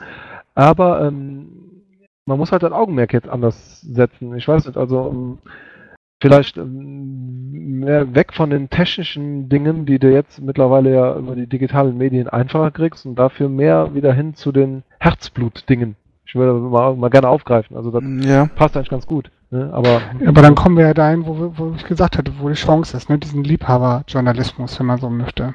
Ja, und du driftest halt eventuell zum WASD wieder ab. Ne? Also Ja, aber das darf ist, halt nee, kein sein. WSD ist einfach für mich, das ist Larifari. Also da, Ja, da eben. wird ja viel geschrieben über, über nichts eigentlich. Ne, ich ich meine schon, also Leute, die wirklich über ein Thema schreiben, was ihnen wirklich am Herzen liegt und nicht einfach irgendwas abliefern, damit sie irgendwas geschrieben haben. Also das äh, ist für mich sind das schon zwei Paar Schuhe. Mhm. Ich mag auch ehrlich gesagt nicht, aber das ist jetzt wirklich meine subjektive Einstellung, wenn man irgendwie äh, Spiele und, und dieses, und dieses, diesen, ich meine, ich bin Spieler mit Leidenschaft schon, schon seit etlichen Jahren, aber wenn man daraus irgendwie so Lifestyle macht und so irgendwie eine Kulturbewegung draus Ach, macht, das ist wir mir alles ja. zu hochgestochen. Ich will das gar nicht. Ich will einfach nur so, so ein kumpelhaftes Gaming, das interessiert mich und von mir aus auch amateurhaft, aber äh, da so so so so Hipster-Allüren äh, für Computerspiele an den Tag zu legen oder für Videospiele, das ist, ich finde es einfach nervig und auch wenn ich so öfter mal äh, so lese, wie mittlerweile so das, die, die, der Videospielsektor gesehen wird von den, von den, auch den Jüngeren vor allen Dingen. Ich weiß nicht, also das ist irgendwie, ich fühle mich da äh, von Jahr zu Jahr auch irgendwie weniger wohl. Vielleicht, weil ich älter werde, aber es ist, ähm, Also so, so ging es mir so ein bisschen auf der Gamescom. Also ich habe jedes Jahr das Gefühl, dass ich immer ein Stück mehr deplatziert bin. Und das noch nicht, noch nicht mal vom Alter her, sondern einfach ähm, wie die Messe präsentiert und alles mögliche. Und na gut, die, die Schlangen magen ihren Teil dazu beitragen, aber äh, da war ich echt froh. Ich habe mich äh, wunderbar wohlgefühlt in diesem Retro-Bereich, wo die C64-Kisten da aufgebaut waren und ich ein bisschen Terrican spielen konnte. Das war also echt super.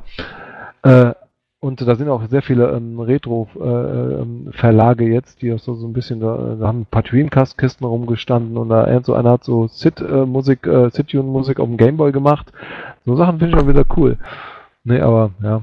Aber was ich zum Beispiel überhaupt nicht, so jetzt nur ein Beispiel, aber ähm, da, da wird halt, gibt dann gibt's halt ein Computerspiel, das ist ein schönes und so weiter, und da wird da irgendwie ein riesen Bohai drumherum gemacht, äh, irgendwie, da genauso äh, finde ich auch übertrieben, wenn jetzt einer irgendwie Videospiele oder so auf eine kulturelle Ebene hieft. Ich hasse sowieso immer diese Diskussion, äh, Videospiele sind Kultur, Kultur ist mir doch scheißegal, ob das Kultur ist. Interessiert mich überhaupt nicht.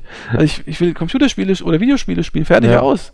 Also wenn, interessiert es, ob das Kultur ist. Ist Ja, doch, das gut, ist doch ähm, die Diskussion, also ich meine, da geht es ja letztendlich nur darum, dass man halt sagt, ähm, äh, äh, Videospiele, das ist, äh, ist jetzt ein blöder Vergleich, aber genauso ähm, Diskussion, der, äh, gehört der Islam zu uns oder nicht, äh, das ist halt ein Bestandteil von unserer Kultur. Und Videospiele gehö gehören halt auch dazu. Das ist jetzt nichts mehr, was irgendwie am Rande steht. Das ist jetzt nichts, was irgendwie geächtet werden sollte. Und mittlerweile ist ja so, sogar so, dass ähm, solche äh, Events äh, sogar im ZDF oder im ARD oder auf irgendwelchen Spachtenkanälen von denen darüber berichtet werden. Also ähm, es ist halt einfach in der Mitte der Gesellschaft angekommen und das ist ja auch prinzipiell gut so. Ne? Also ich meine, ich habe mich zwar damals wohlgefühlt, da äh, in Ruhe meine Spiele spielen zu können, ohne die Hälfte der Kumpels hatte keine Ahnung davon, aber ich habe jetzt kein Problem damit, wenn jetzt mehr Leute in meinem Bekanntenkreis auch in meinem Alter eventuell Videospiele mögen. Also Ne, das ist ja nicht das Problem, aber ähm, das legt sich halt, und da kommen wir vielleicht mal wieder zurück auf das Thema, es schlägt sich halt auch in den Artikeln zum, zum großen Teil durch und gerade bei dieser Sache wie zum Beispiel WASD oder so, wo ich sage eigentlich, die könnten für alles Mögliche schreiben, die könnten über Klamotten schreiben oder über das oder jenes. Jetzt schreiben sie halt zufällig über, über Videospiele, aber vom, vom Stil her ist es einfach zu hochgestochen und auch halt einfach nichts sagen. Uninteressant, eigentlich uninteressant. Das ist. Keine, also, aber wie gesagt, ich rede hier von subjektiven Eindrücken. Ich spreche natürlich nicht für euch. Ihr könnt euch gerne jetzt nochmal anders dazu äußern. Also ich will jetzt auch nicht das Wort hier an mich reißen. Also Hast es jetzt, also ich, hätte, ich hätte mal eine Frage an euch beide. Wie ist es jetzt, ähm, wenn ihr jetzt beispielsweise, also ihr habt ja noch Zeitungen im Abo, ich habe jetzt keine mehr im Abo, aber ähm, äh, schreibt ihr noch Leserbriefe an die Zeitungen oder würdet ihr das machen oder haltet ihr das generell für, äh, für cool, wenn eure Leserbriefe noch abgedruckt werden in solchen Printmedien? Äh, man muss dazu sagen, dass ich hier äh, Rossis Rumpelkammer, ein, eine der großartigsten Institutionen beim Computertech Ver Verlag halte. Kennt das jemand von euch? Ja, ne? Ja, klar. ne? Das, äh, ich glaube, das ist meistens auch das Lesenswerteste im ganzen Heft, weil der Typ hat sich irgendwie die letzten 15 Jahre irgendwie gar nicht verändert. Ja. Zumindest äh, schriftlich nicht. Aber, Das aber das, cool. das meine ich zum Beispiel, Kai. Das ist doch so was Uriges, wo du sagst, okay, das ist einfach so ein bisschen Amateur vielleicht oder so ein bisschen heimelig. Also das ist doch mal was anderes. Nicht so, nicht so glatt geschniegelt und, und gestriegelt, sondern das ist nicht so hochgestochen, sondern das ist einfach mal so halt ganz normal frei Schnauze geschrieben, oder? Mhm. Ja, wie weit es freie Schnauze ist, kann ich nicht beurteilen, aber es, es wirkt auf jeden Fall sehr so. Ne? Also, dass er halt auch durchaus mal dem werten Kunden über den Mund fährt und sagt, äh, ne, nö, doof. Ja. Und äh, weil du gerade Leserbriefe sagst, also äh, um die Frage mal vom Ralf zu beantworten, Leserbriefe habe ich, glaube ich, einen einzigen in meinem Leben geschrieben. Ähm, Das waren die Powerplay damals. Ich würde mich aber freuen, wenn mal eine abgedruckt werden würde, immer noch. Selbst wenn ich keine schreibe, aber wenn ich einen schreiben würde, würde ich mich natürlich freuen. Jetzt äh, aber nochmal ganz kurz. Die ASM früher, das wisst ihr vielleicht beide, hat ja einen riesigen Leserbriefteil gehabt. Mhm. Wie hieß der nochmal? Mailbox oder, oder Feedback hieß der, glaube ich, Feedback. Und ähm, guckt euch mal, guckt euch doch mal an, was die da für Sachen abdrucken. Das ist sowas von, äh, ich sag mal, unprofessionell in Anführungszeichen, aber dadurch auch so, so angenehm irgendwie, weil es ist einfach aus dem Leben. Ne, das, sind, das sind Leserbriefe quasi wirklich aus dem Leben, was die Leute früher so gedacht und zu dem Thema geschrieben haben. Und äh, das ist so viel besser und angenehmer und, und interessanter als das, was zum Beispiel die GameStar an Leserbriefen abdruckt, diese zwei Seiten. Das kann man Mhm. vergessen. Das interessiert keine Sau, was sie da, was sie da abdrucken. Ja, ja. Wobei, man muss ja auch wirklich sagen, ne, das, was, äh, ich glaube, was die ASM, ich weiß gar nicht, wie hoch die Auflage der ASM zum Schluss war, müsste ich, würde mich echt mal interessieren. Ob die heute noch lebensfähig wäre.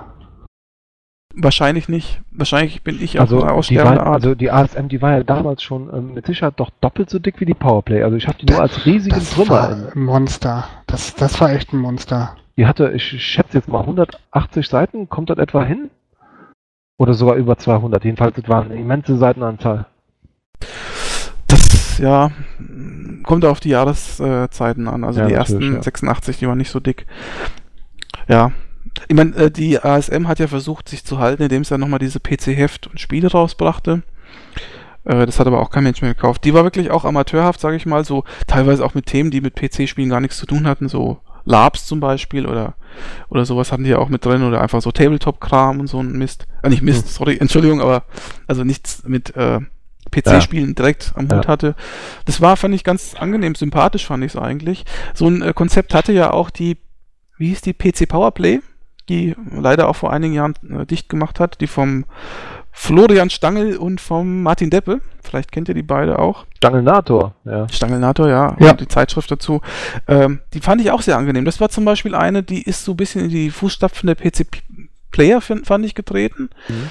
Also PC Player war für mich eine der letzten äh, Zeitschriften auch, die noch so, also zu Heinrich Lehnhardt und Bodo Schneider Zeiten so äh, eigentlich einen professionellen Anstrich hatte, aber äh, trotzdem irgendwie nah am Leser dran war. Weil Sich einfach, nicht zu ernst genommen Genau. hat, genau. Das ja, war- Das das war schön irgendwie. Auch, aber auch nicht ins Lächerliche, sondern einfach so, das war witzig und aber trotzdem, äh, du hast gemerkt, das sind äh, professionelle Leute im Hintergrund, die einfach so ein bisschen geistreich auch sind, ne? Ähm, ja, und, und aber auf jeden Fall diese PC Powerplay, die fand ich auch zum Beispiel sehr gut. Die hat zum Beispiel auch öfter mal so Rubriken gehabt über Brettspiele. Ich weiß, die haben mal das WoW-Brettspiel getestet oder, keine Ahnung, so Fantasy-Bücher oder sowas. So eine kleine Ecke, das hat schon irgendwie so ein bisschen Flair ausgemacht. Ja. Aber das hat die GamePro ja teilweise auch gemacht. Ne? Die hatten jetzt zum Beispiel mit Kais Trash Corner irgendwie auch solche Klammern, wo sie einfach gesagt haben, gut, wir haben einen Redakteur, der mag Trashfilme, der stellt dann irgendwie monatlich zwei Trashfilme und die, stellen- die stellen die neuesten DVDs vor, wo DVD noch ein relativ neues Medium war. Mhm. Das fand ich auch äh, guten, gute Platznutzung. Also was mir in der in der G immer ganz gut gefallen hat, äh, das war so, die hatten auf einer Seite, glaube ich, immer so irgendwie so so ein Sammelsurium von irgendwelchen coolen neuen Gadget-Produkten. Da waren total konfuse Teile manchmal dabei. Also irgendwelche sprechenden Lampen oder äh, was weiß ich, ein Toaster mit USB-Anschluss. Also ganz seltsame Dinge, die aber sehr stylisch aussahen. Diese Seite hat mich immer total begeistert, fand ich immer ganz toll. Also waren meistens unbezahlbar, aber ähm, ja, schon, äh, einfach so Produktneuheiten, so ein bisschen aus dem Geek-Bereich. Äh. Wobei, die G habe ich mir damals auch ein paar Mal geholt und die fand ich vom Layout her absolut fantastisch.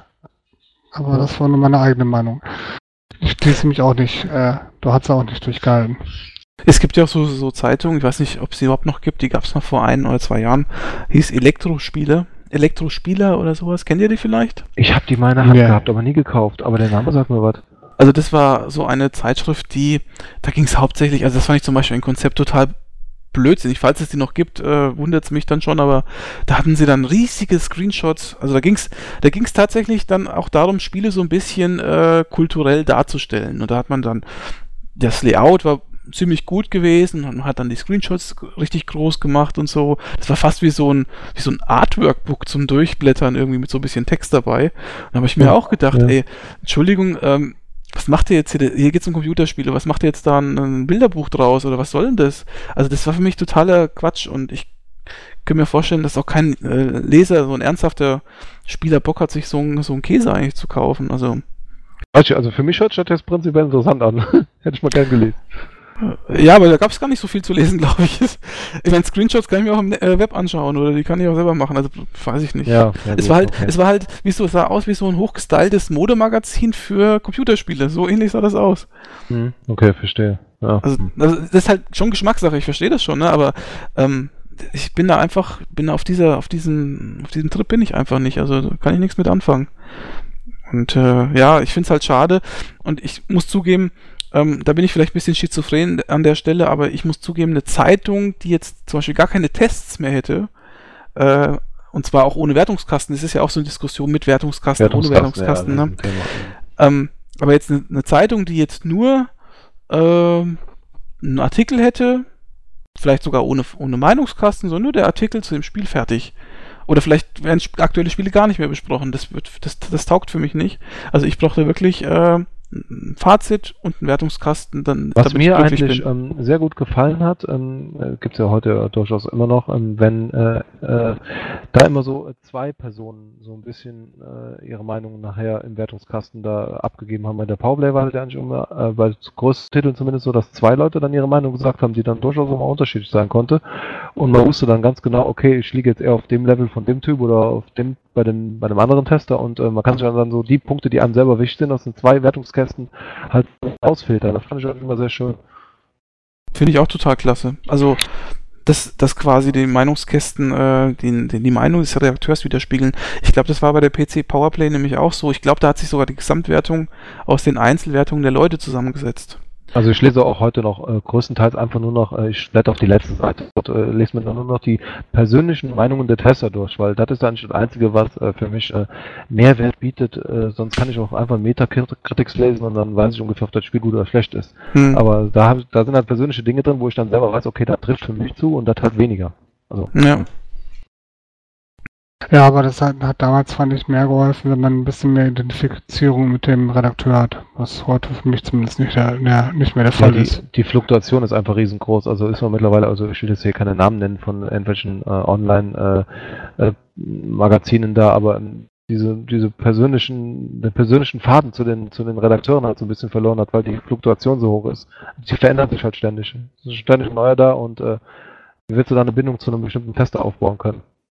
Da bin ich echt froh, dass der Kai das jetzt gerade mal erwähnt hat. Das wollte ich nämlich auch, das habe ich nämlich vergessen gehabt. Äh, die ein Grund natürlich dafür, sich eine Zeitschrift zu kaufen, ist natürlich auch diese Bindung an die Redakteure.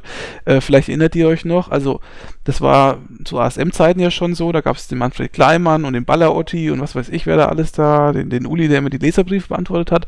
Aber noch stärker war es natürlich bei der Powerplay, weil da ja zum ersten Mal auch Bilder mit drin waren. Ja, genau, die Gesichter, die sich verändert haben. Genau, und wer, wer erinnert sich nicht an den Heini mit seiner Rotzbremse und der, äh, naja, Michael? Hemd, ich werde die Gesichter nie vergessen. Ja, äh, Volker Weiz oder der, der Boris Schneider. ja, ja, der Blonde, genau. Ja, also das sind, das war natürlich eine super Identifikation und ähm, Ja. Ich, ich als damals und äh, Kai, das können wir vielleicht schon mal verraten, äh, wir haben ja nochmal vor, eine weitere Folge zu machen, Podcast-Anschluss quasi für über den nächsten Podcast, da wollen wir nämlich mal über die Reakteure so ein bisschen reden. Ähm, Mhm. aber für mich war das früher so, dass ich mich mit den Leuten auch sehr gut identifizieren konnte und ähnlich wie beim Kai war zum Beispiel Heinrich Lehnhardt für mich ein einer der wichtigsten oder der, der, der Leute, die für mich wichtig damals waren, wo ich gesagt habe, wenn der das so schreibt, dann ist das für mich auch so. Also ich konnte mich irgendwie mit den Leuten identifizieren. Das ist bei GameStar auch noch so einigermaßen der Fall, aber mittlerweile auch nicht mehr so. Bei GamePro Ne? war es damals auf jeden Fall auch so. Mhm. Wenn jetzt zum Beispiel ein André Horn oder so irgendwie einen Testbericht geschrieben hat, dann konnte man da eigentlich schon ziemlich zugreifen. Also ich glaube, ich habe gleich keinen Strom mehr in meinem Wireless-Gedöns hier. Also falls ich gleich wechseln sollte, dann tut's mir leid, aber ich versuche so lange durchzuhalten, wie mein Pad hier mitmacht. Okay. Das heißt, wir haben heute eine Zeitlimitierung.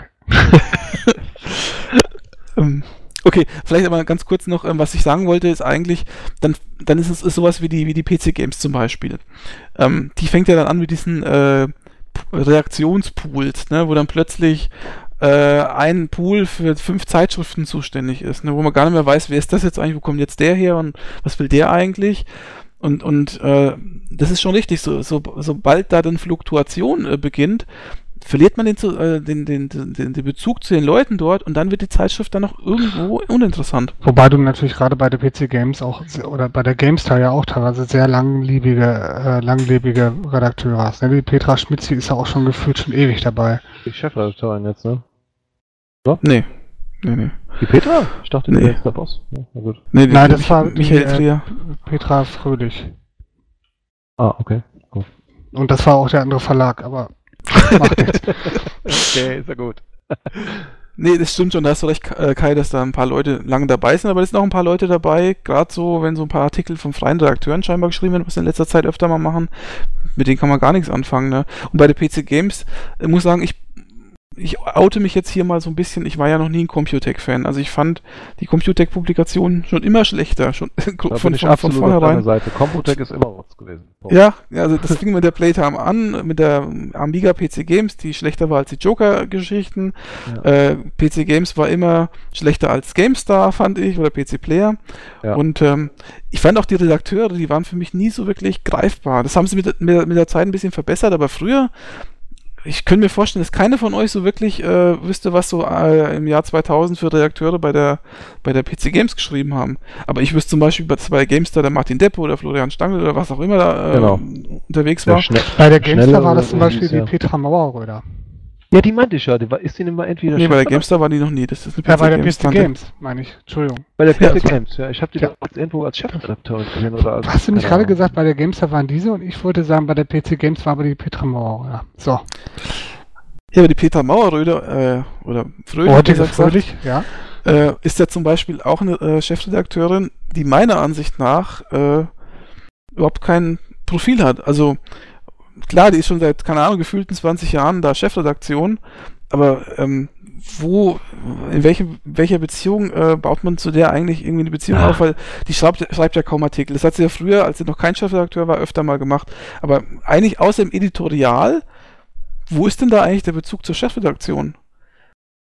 Ich, ich finde keinen. Also, Also heute wahrscheinlich nicht mehr. Die hat damals durchaus Tests geschrieben. Und gar nicht Ja. mal so wenige, meine ich. Ja, durchaus.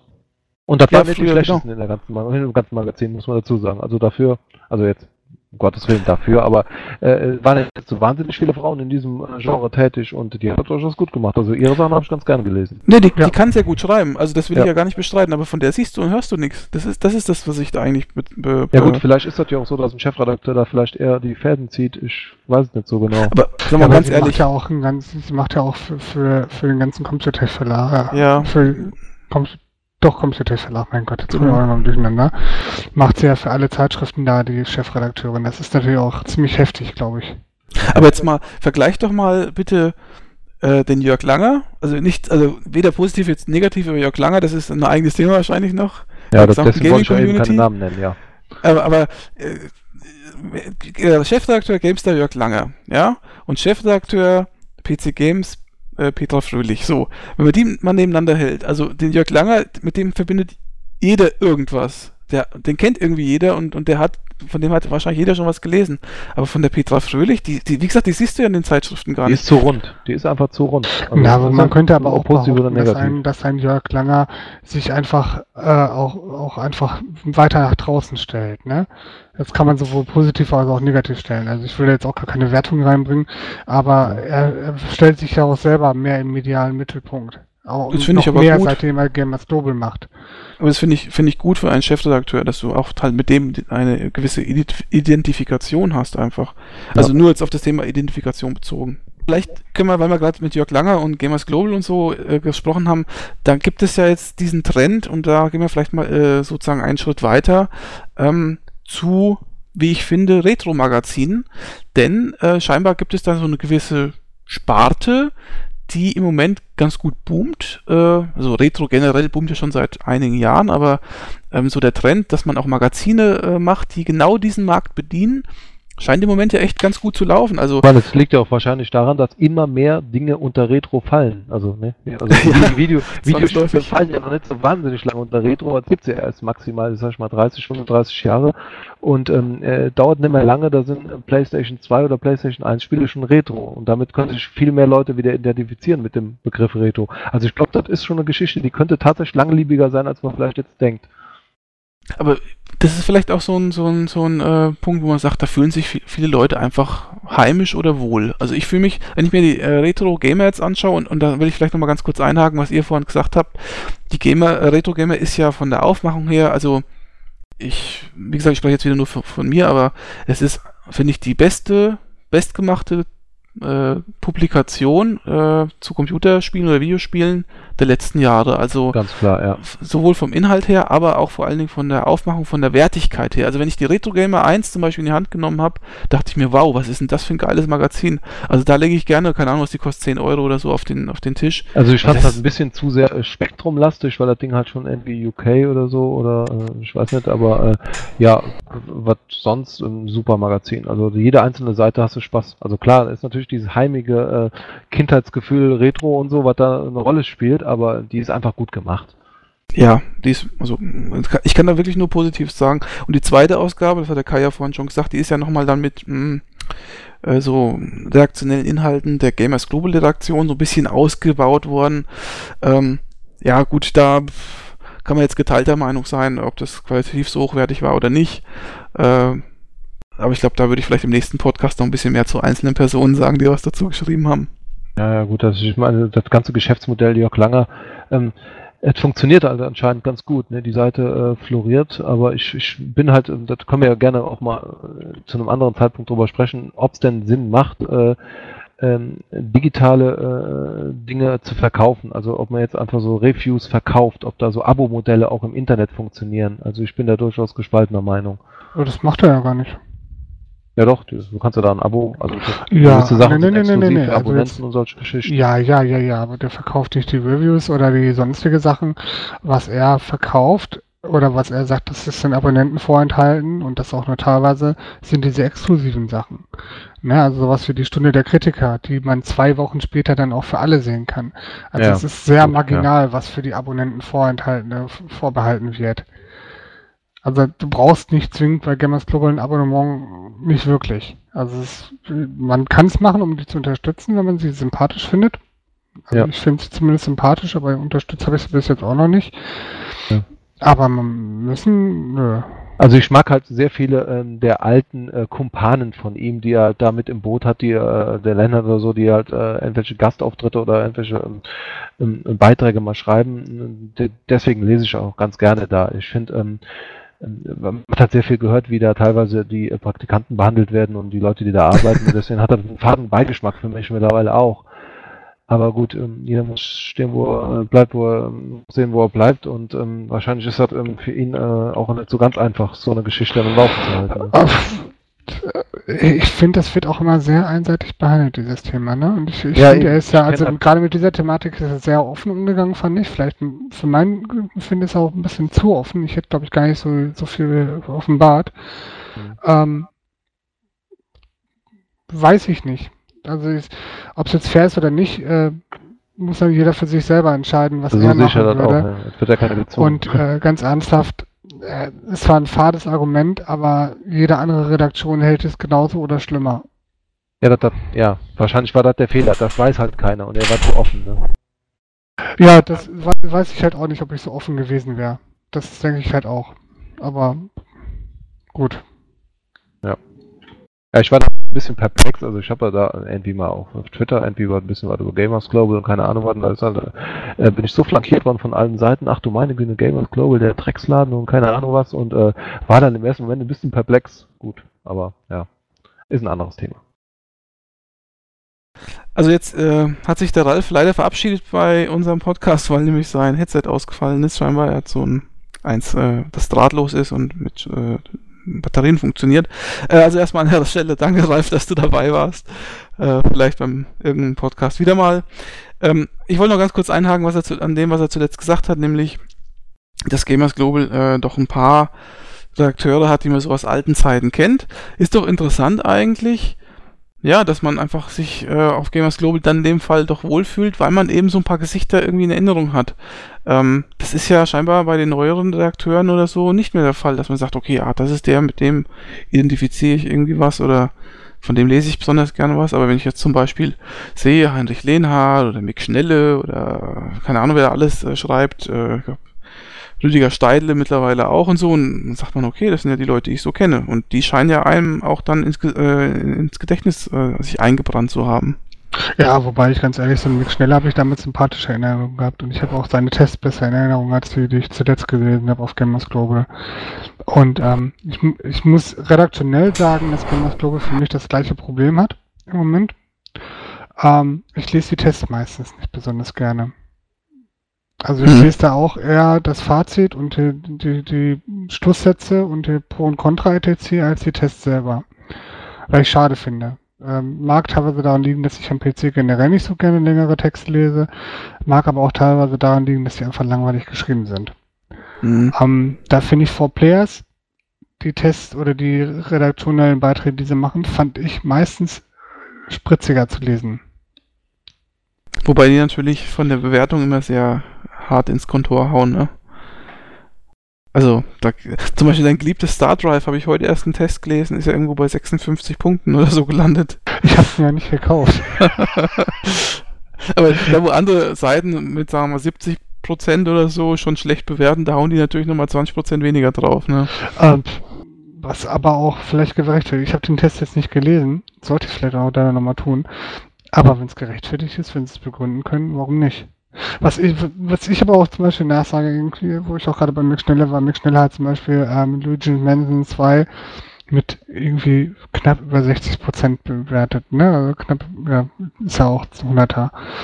Äh, Mit 6,5 oder was, ne? Ähm, 10 haben die System. Und das ist natürlich auch ein Schlag ins Kontor, ne? Ein Nintendo-Spiel so dermaßen schlecht irgendwie niederzucanceln. Ähm, da, da, da musste ich erst ein paar Mal schlucken. Das habe ich mir, glaube ich, nicht so ganz verziehen. Das kann man auch bei Nintendo-Spielen mal machen, wenn sie nicht so gut sind. Ja, wobei das Spiel ist gut. Ja gut, das kann ich jetzt nicht beurteilen. Ja, wir haben es hier und ähm, die ganzen anderen Testberichte sagen auch nochmal eine ganz andere Sprache, ne? Also er hat mit seinen Kritikpunkten durchaus recht teilweise. Aber ob die jetzt solche, solche Wertungen erlauben, ist dann, das ist dann dummerweise immer so sehr äh, subjektiv. Wobei ich jetzt nicht genau weiß, äh, wird da die Bewertung der Aktions äh, intern besprochen oder vergibt dann die der Tester selbst? Das weiß ich gar nicht. Ich glaube, das ist ein Mischmasch, ne? Ich glaube, wenn es zu sehr abweicht, müssen sie es gegenüber Jörg länger begründen.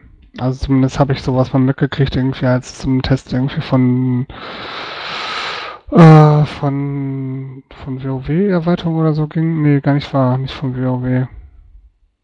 Von irgendeinem MMO ging. Da habe ich das mitbekommen gehabt, dass hm. sie halt drüber geredet haben. Gut. Also was denkst denn du jetzt, in welche Richtung wird sich Print entwickeln? Werden wir in zwei Jahren noch oder in drei Jahren noch Printmagazine haben oder eher nicht? Ja, aber nicht mehr das, was wir heute haben. Also ich denke ganz klar, dass PC Games und GameStar, so wie sie jetzt sind, äh, wohl nicht mehr geben wird. Ich, ich nehme an, dass es Nischentitel geben wird, wie es jetzt ja auch schon gibt. Und ich hoffe, dass es solche Titel, wie wir es auch schon besprochen haben, weitergeben wird oder beziehungsweise die sich ausbauen werden, sowas wie Retro Gamer oder ähm, so, so eine Mischung ein bisschen aus, die wir auch teilweise Aktuelles mit reinbringen, teilweise Altes mit reinbringen, teilweise Redaktionelles, teilweise Historisches und wenn die Mischung stimmt, könnte das gut was werden. Aber mhm. der redaktionelle Content muss einfach mehr werden, weil einfach nur Infos raushauen, das ist in der heutigen Zeit nicht genug. Mhm. Ja, gut, ich weiß auch nicht, ähm, weil du sagst, so Spezials und so. Ich muss sagen, wenn es solche gibt, dann lese ich die manchmal ganz gerne, jetzt GameStar zum Beispiel, aber manchmal finde ich die auch jetzt nicht so toll. Also die sind dann, ja, ganz nett, aber weiß ich nicht. Ja, also. aber man muss ja einen Kaufgrund finden, ne? Und wenn da irgendwie steht, wir, wir äh, präsentieren die neuesten Sachen über StarCraft 2 Hard Horses Farm und du hast ja eigentlich, weil du, weil du ein Fan der Serie bist, schon alles, was es dazu gibt, aus dem Netz gezogen. Es ist, Ne, die Leute, die es interessiert, die lesen halt sowieso woanders vorher. Das ist einfach so, denke ich. Ja. Und ähm, da musst du mit irgendwas anderem ködern, ne? Und dann kannst du natürlich nicht jeden Geschmack treffen, klar, aber besser als was anzubieten, was keinen Sau interessiert. Es gab ja mal vor nicht allzu langer Zeit, oder vielleicht ist es eigentlich immer noch so, diese, diese Allüre, dass man wirklich zu einem potenziellen Hit oder Hype-Spiel wirklich alle zwei Ausgaben irgendein Preview gebracht hat, ne, wo ich gedacht habe, um Gottes Willen, ey, zum Beispiel zu Diablo 3. Ich glaube, zu Diablo 3 hat, haben GameStar oder PC Games bestimmt zehn Artikel gebracht, bis da mal das eigentliche Spiel rauskam und so. Und ich mir gedacht habe, ey, wie kann man denn immer nur das gleiche Thema durchkauen? Es ist doch sowas von stinklangweilig. Und dann machen die riesige Artikel und das ist auch so eine Sache, das habe ich auch vorhin damit gemeint, man, man hebt dann Spiele auf irgendein Podest, da, da, da wird jede Kleinigkeit beleuchtet und jetzt hat er plötzlich, kann er Orbs aufnehmen und man kann Runen austauschen und da wird da ein Artikel nur über das neue Skillsystem gemacht und so über fünf Seiten, wo ich mir denke, Leute, was ist denn das? Ist doch uninteressant. Also wen interessiert denn so eine Scheiße eigentlich? Das ist doch, das ist doch absolut overhyped. Warum, warum macht man das? Liest das wirklich jemand? Also das ist mir schleierhaft, sowas. Aber ich kann mir schon vorstellen, dass das Leute lesen, ne? Weil die Leute haben das halt nahezu alle Infos halt auch schon woanders gelesen.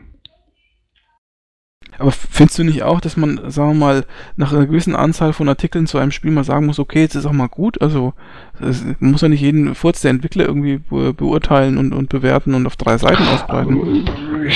Kann man schon machen, aber dafür braucht es keine Zeitschrift. Also ganz ehrlich, wenn, wenn ich total gehypt bin auf ein Spiel, dann ziehe ich mir auch jede Info rein, die ich kriegen kann. Und wenn es bei irgendeinem Blog von Sophie das letzte Video ist von Ion 5 irgendwie, wie denn das Handwerken funktioniert oder sonst irgendwas. Die sind auch sehr gut, die Videos. ne, ist einfach so, ne? Du, du ziehst ja halt alles rein, was du irgendwie findest. Und ähm, das nutzen die natürlich auch aus. Klar, warum werden sie auch schön doof, wenn nicht? Ob das jetzt redaktionell wertvoll ist? Nee, ist es nicht. Aber redaktionell wertvoll verkauft sich halt auch nicht immer. Das ist mhm. ja, siehst ja bei diesen äh, WSD oder Edge oder wie auch immer. Wobei WSD ist, ist doch nicht redaktionell wertvoll. Ist, ja. aber die Edge und die G zum Beispiel, ne? Wobei mhm. die Edge habe ich nie gelesen, die G schon.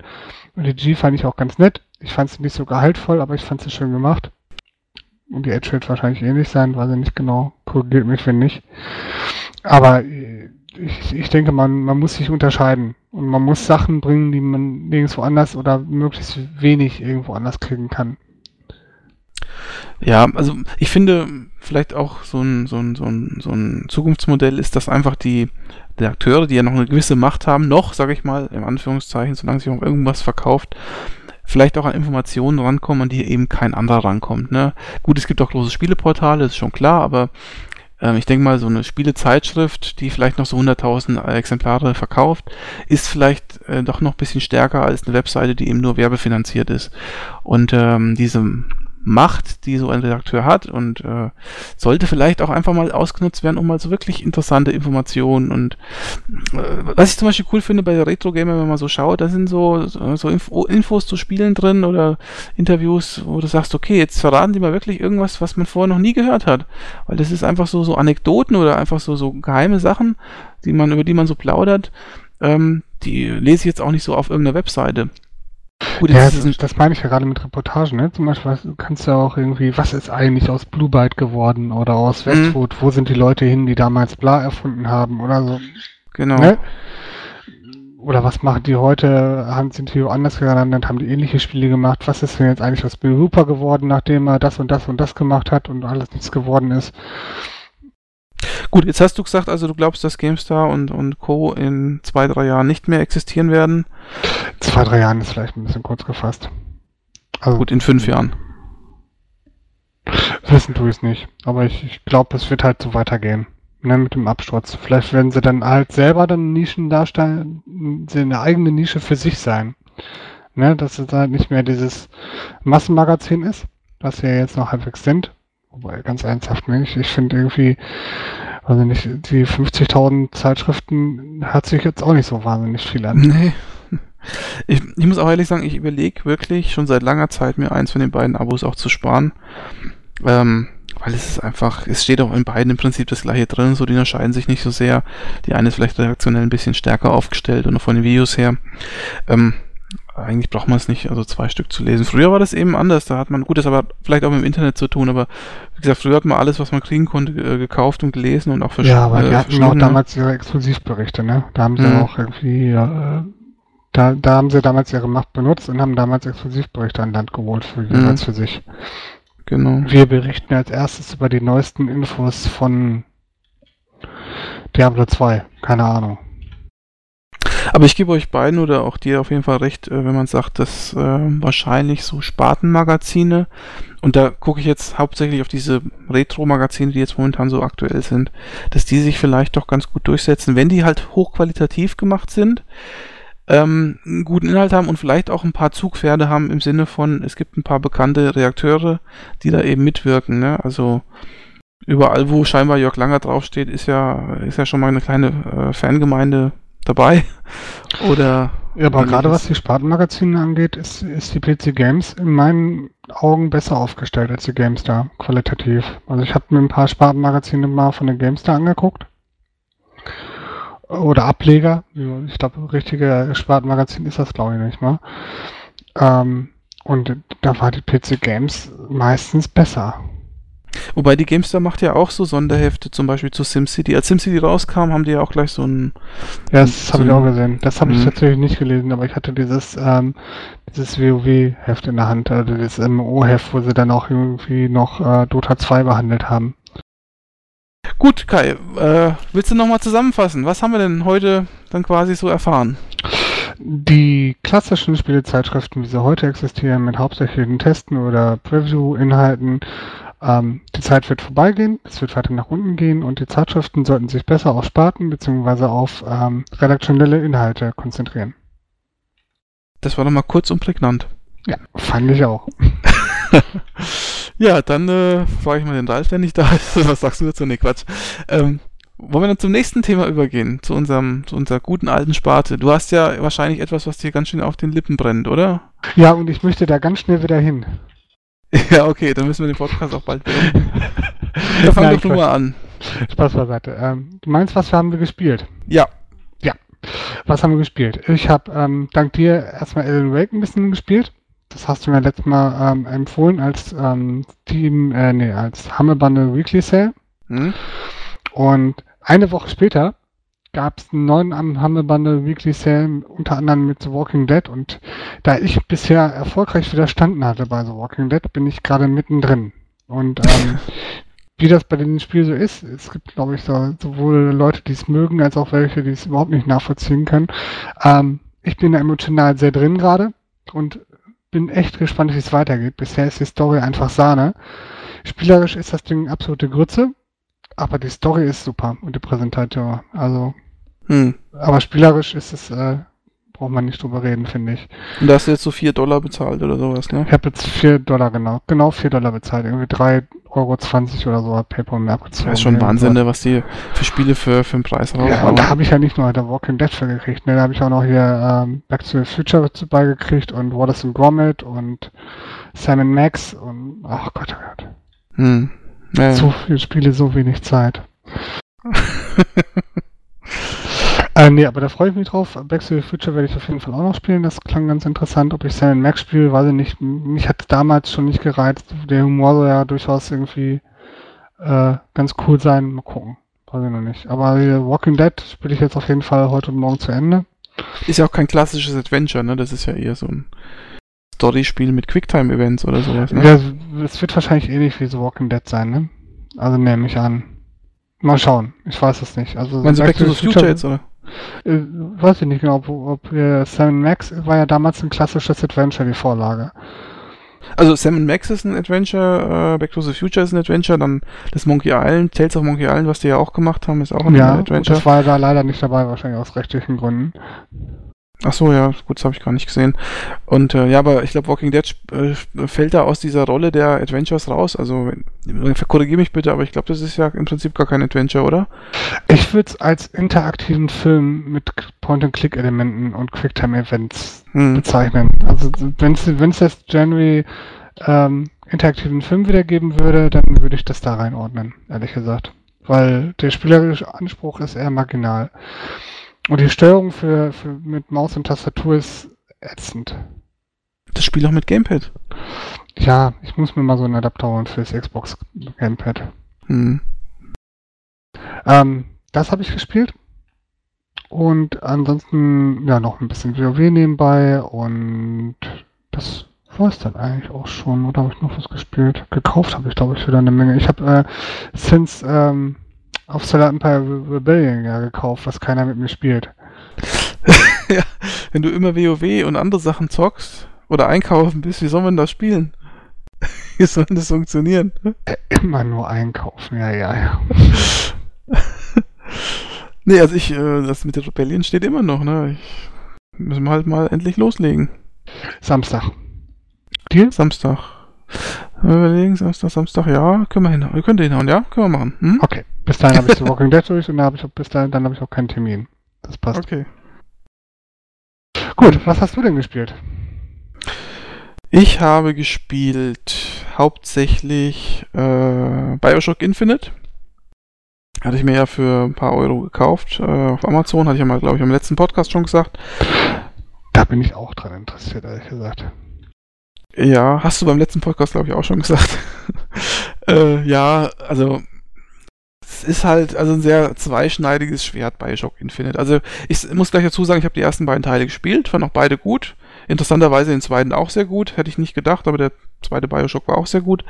Ähm, und ich habe sie auch beide sehr geliebt, vor allen Dingen diese morbide, diese teils perverse Atmosphäre, die das Spiel hatte, weil da ja alle so abgedrehte, genmanipulierte Spinner rumlaufen und natürlich auch dieses Unterwasser-Szenario, was bisschen beklemmend ist und so und dann diese, keine Ahnung, 50er Jahre Flair, das war schon cool. So.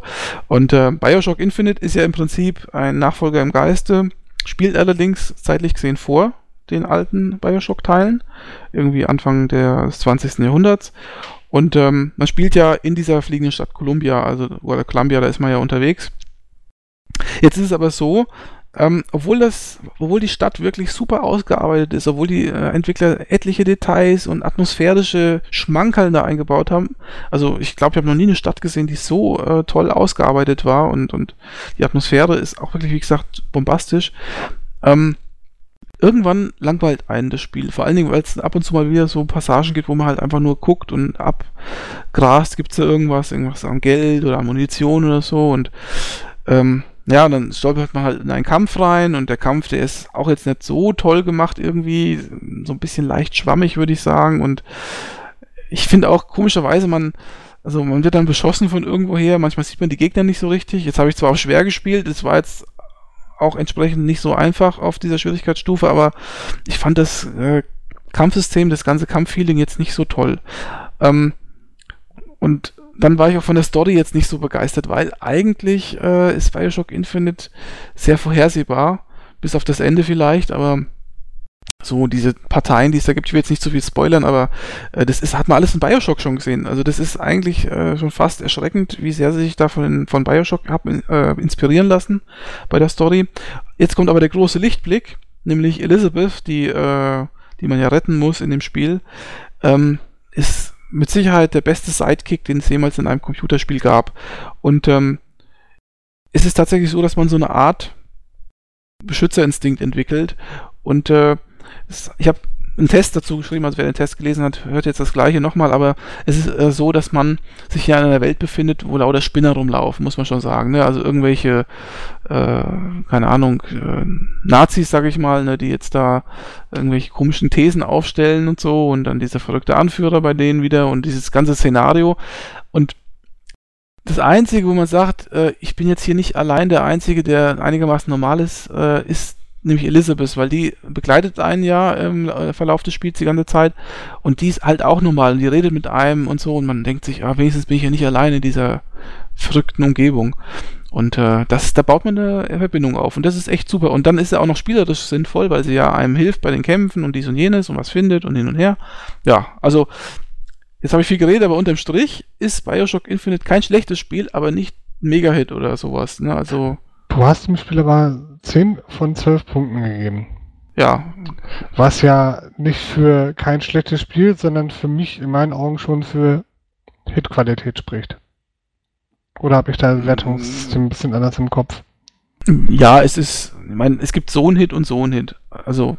Es also es ist keiner, keiner, wo der Sabber runterläuft, das ist aber es ist einer, wo man durchaus irgendwie den Vollpreis bezahlen kann und das gerne spielt. Also du, würdest jetzt nicht sagen, so ein Scheißspiel, wenn du es bekommst. Du würdest sagen, das ist ein gutes Spiel gewesen, ich habe damit Spaß gehabt und so. Aber ich habe halt auch teilweise äh, ähm, Situationen gehabt, wo ich dann eine Stunde gespielt habe, habe mir gedacht, ich muss das Spiel jetzt ausmachen, mir ist das zu langweilig, mir, also ich muss gehen beim Spielen, weil irgendwie hat es mich ermüdet, das war einfach dann so ein bisschen langatmig zum Teil und dann habe ich dann am nächsten Tag nochmal angemacht, hat es wieder ein bisschen Spaß gemacht, wieder zwei Stunden gespielt, hat es mir auch wieder gereicht. Und du weißt es ja selber, Kai, wenn du ein Spiel hast, was dich total fesselt, dann hörst du nach einer Stunde nicht auf. Dann machst du ein, zwei, drei, vier Stunden oder sowas, ne? Ja. Und äh, das war halt bei dem Spiel manchmal nicht so.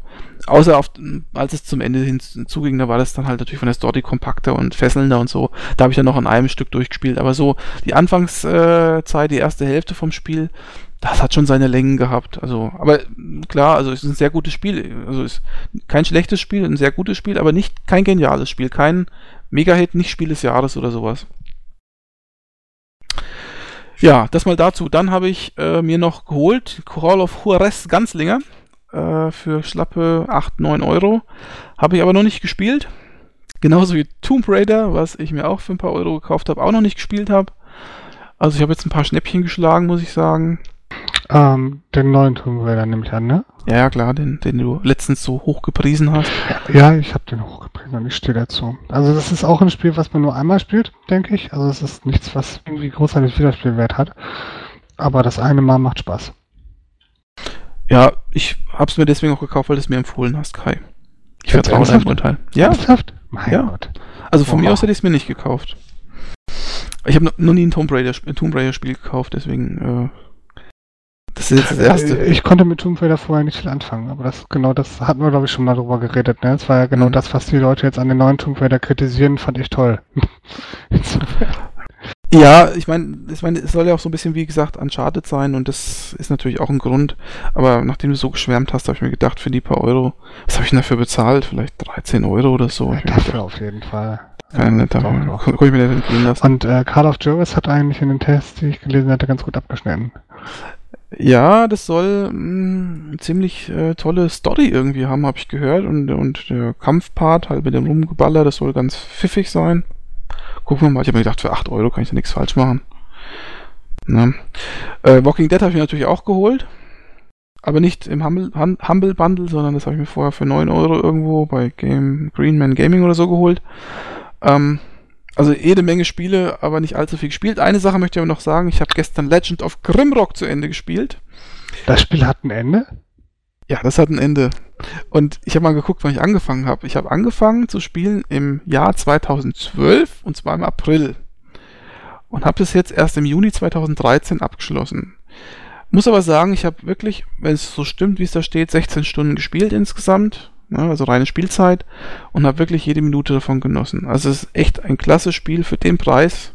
Also ich habe es dann auch, ich habe meine Let's Plays und so gemacht, auch gestern die letzte Folge abgedreht und habe es auch im Fazit gesagt, also eine der besten Spiele für das Geld, Preis-Leistung, Wahnsinn. Toll, toll, toll, toll, was die Entwickler, die bestimmt nicht viele sind und nicht viel Geld haben, äh, aus dem Boden gestampft haben. Muss natürlich vorausgesetzt, man muss irgendwie ein Fable für Dungeon Crawler haben, sonst hat es natürlich keinen Sinn. Ich, ich kann den Charme nachvollziehen. Ich hab's ja auch, aber ich, ich äh, werde es nicht zu Ende spielen. Ja, muss jeder für sich selbst wissen. Alan Wake habe ich mir ja auch geholt, genau wie du. Habe ich auch nicht gespielt. Da bin ich übrigens mal gespannt, ähm, ob das wirklich so toll ist. Das war ja mal, lass mich jetzt nicht lügen, 2009 oder 2010 oder wann kam das für die Xbox raus? 2010. Genau, da haben wir halt auch dieses Weihnachtsspezial am Ende des Jahres gemacht. Da war das ja das bestbewerteste Spiel aller Leute, die damit bei mir damals mitgemacht haben. Also auch, glaube ich, Xbox-Spiel des Jahres oder so. Bin mal gespannt, ob das wirklich so gut ist. Ähm, ich hab's angespielt. Jetzt so die erste, erste Stunde oder erste halbe Stunde oder so. Von der Atmosphäre her ist das schon ganz cool. Ob es jetzt irgendwie dann so bleibt oder ob das jetzt irgendwie gucken. Ich finde es ja auch total cool, dass die äh, in dem Bundle äh, das Spiel für 2 Euro raushauen oder was das auch immer gekostet hat. Das ist, ist ja nicht echt Ja, wobei hier Steam hat ja dann nach die Woche irgendwie das ganze Bundle auch raus, äh, ganze Franchise auch für, neu, für 90% Rabatt rausgeschmissen. Mhm. Für 2,80 Euro irgendwie alles zusammen. Auch nicht viel teurer. Gib dir das mal, das ist doch echt. Aber soll sich ja noch Spiele für 50 Vor Euro kaufen? ja, die, das Spiel ist ja für den PC erst letztes Jahr rausgekommen, oder? Hm, ja, letztes oder vorletztes Jahr, weiß ich jetzt nicht genau. Ja. Ja. Ich meine 2012 im Kopf zu haben, aber Mhm. kann mich irren. Ja, das war so meins. Ähm, ich habe mir noch was bei Game, äh, Good Old Games gekauft, nämlich die Might Magic Saga. Von Teil 1 bis Teil äh, 9, nee, bis Teil 8. Und äh, ich habe jetzt mal so ein bisschen reingelupscht in Teil 3 und Teil 4, 5. Und es ist tatsächlich so, man kann die Spiele noch spielen. Das kann man sich gar nicht vorstellen, aber die sind echt gut gealtert. Die sind ja, also Teil 3 ist ja von 92. War natürlich 92, äh, absolute Wahnsinn. Und äh, ähm, aber die kann man heutzutage immer noch spielen, das ist okay. Ich habe bei GOG noch nie was gekauft. Muss ich sagen. Also ich, ich äh, bin auch immer skeptisch irgendwie. Es gibt nicht viele Spiele, alte Spiele, die ich denke, dass ich die nochmal spielen wollen würde. Das ist ein bisschen das Problem. Wenn ich mal überlege, so ein SimCity 2000, was für mich so, so der absolute beste SimCity-Teil war, oder SimCity 3000 war auch ziemlich gut. Ob das heute noch gut aussieht und ob ich das heute noch spielen wollen würde, wow, weiß ich nicht. Es ist von Fall zu Fall unterschiedlich. Du musst wirklich ähm, schauen, ob das Spiel gut oder schlecht gealtert ist. Ich hatte ja beim letzten Mal schon gesagt, Sim, Hosp Sim Hospital zum Beispiel kann man echt gut noch spielen, wunderbar. Aber zum Beispiel, was ich mir auch gekauft habe, äh, Wizardry äh, 6 und 7, das kannst du überhaupt nicht mehr spielen. Nicht mal den siebten Teil kannst du spielen. Der ist, das sieht aus, äh, Pixelbrei ohne Ende. Kannst vergessen. Ich habe vor einer ganzen Weile nochmal versucht, Diablo 2 zu spielen. Das kannst du ja auch in der Tonne kloppen. Mhm. Das kannst du dir augentechnisch gar nicht antun. Wobei das ja eigentlich noch eines der neueren Spiele ist im Vergleich zu den Ja, anderen. die Ne? waren ja technisch damals sehr, sehr zurück. Ne? Ich meine, der, der Diablo 2 ohne Add-on war ja ein 640 mal 480. Mhm. Und, Ja, ja. der, und mit Add-on waren sie dann auf 800 mal ne? 600 irgendwie hochgepusht. Super. Mhm. Das ist schon, das ist schon hart. Ja, das ist natürlich. Aber da gibt es ja mittlerweile auch so Patches oder so, ne? So Fan-Patches für Auflösungen. Also bei vielen Spielen mittlerweile. Ja, was mich ja tatsächlich interessiert, ist ja wirklich irgendwie so zu gucken, dass man ähm, so Strategiespiele kriegt oder Simulationsspiele, so Wirtschaftssimulationen, weil da einfach heutzutage so wenig Nachwuchs, äh, Nachwuchs bekommt. Dann, äh, Steam Hospital ist ein gutes Beispiel. Master of the Wine wäre zum Beispiel ein Beispiel, was man sich gut kaufen kann, weil das einfach, also mal Teil 2 zumindest, Master the Wine 2 kann ich mir nicht vorstellen, dass das heute wirklich schlechter aussieht, weil das war halt einfach nur gezeichnet. Das kann eigentlich nicht wirklich altern. Na gut, ähm, dann ähm, möchte ich mich jetzt nochmal ganz kurz beim Ralf bedanken, der jetzt nicht mehr da ist, aber der ja hier mitgemacht hat. Vielen Dank für dein, deine Beteiligung hier. Ähm, ja, und Kai, wir haben ja schon gesagt, für den nächsten Podcast haben wir eigentlich ein Anschlussthema. Das verraten wir jetzt einfach nochmal hier. Also wir wollen, oder sagst du? Ähm, ja, wir wollen tatsächlich über, über die Videospielredakteure der Zeit sprechen, über die wir heute auch schon nochmal gesprochen haben. Das heißt, diese ganze äh, 90er, Anfang 2000er Sache, uns da nochmal, oder vielleicht auch 80er Sache beim Sophie, ähm, dass wir uns da nochmal die Videospielredakteure, unsere, unsere Helden der Kindheit quasi raussuchen und sagen, äh, ah, was haben die denn gemacht oder was machen die heute? Was, ähm, was haben die damals so toll gemacht? Warum waren das solche großen, großen Identifikationsfiguren? Warum finden wir das heute, fanden wir das damals und heute teilweise auch noch besser als das, was heute los ist? Ich denke, da können wir ein bisschen drüber quatschen. Genau. Und da freue ich mich auch drauf. Da haben wir bestimmt wieder einiges zu sagen. Wie immer. Wie immer. Und in diesem Sinne, das ist eigentlich ein sehr gutes Schlusswort, verabschiede ich mich von euch. Ich sage Tschüss Kai. Schönen Abend. Tschüss Alex. Tschüss alle. Und man hört sich in zwei Wochen wieder, ne? Also, tschüss. Tschüss.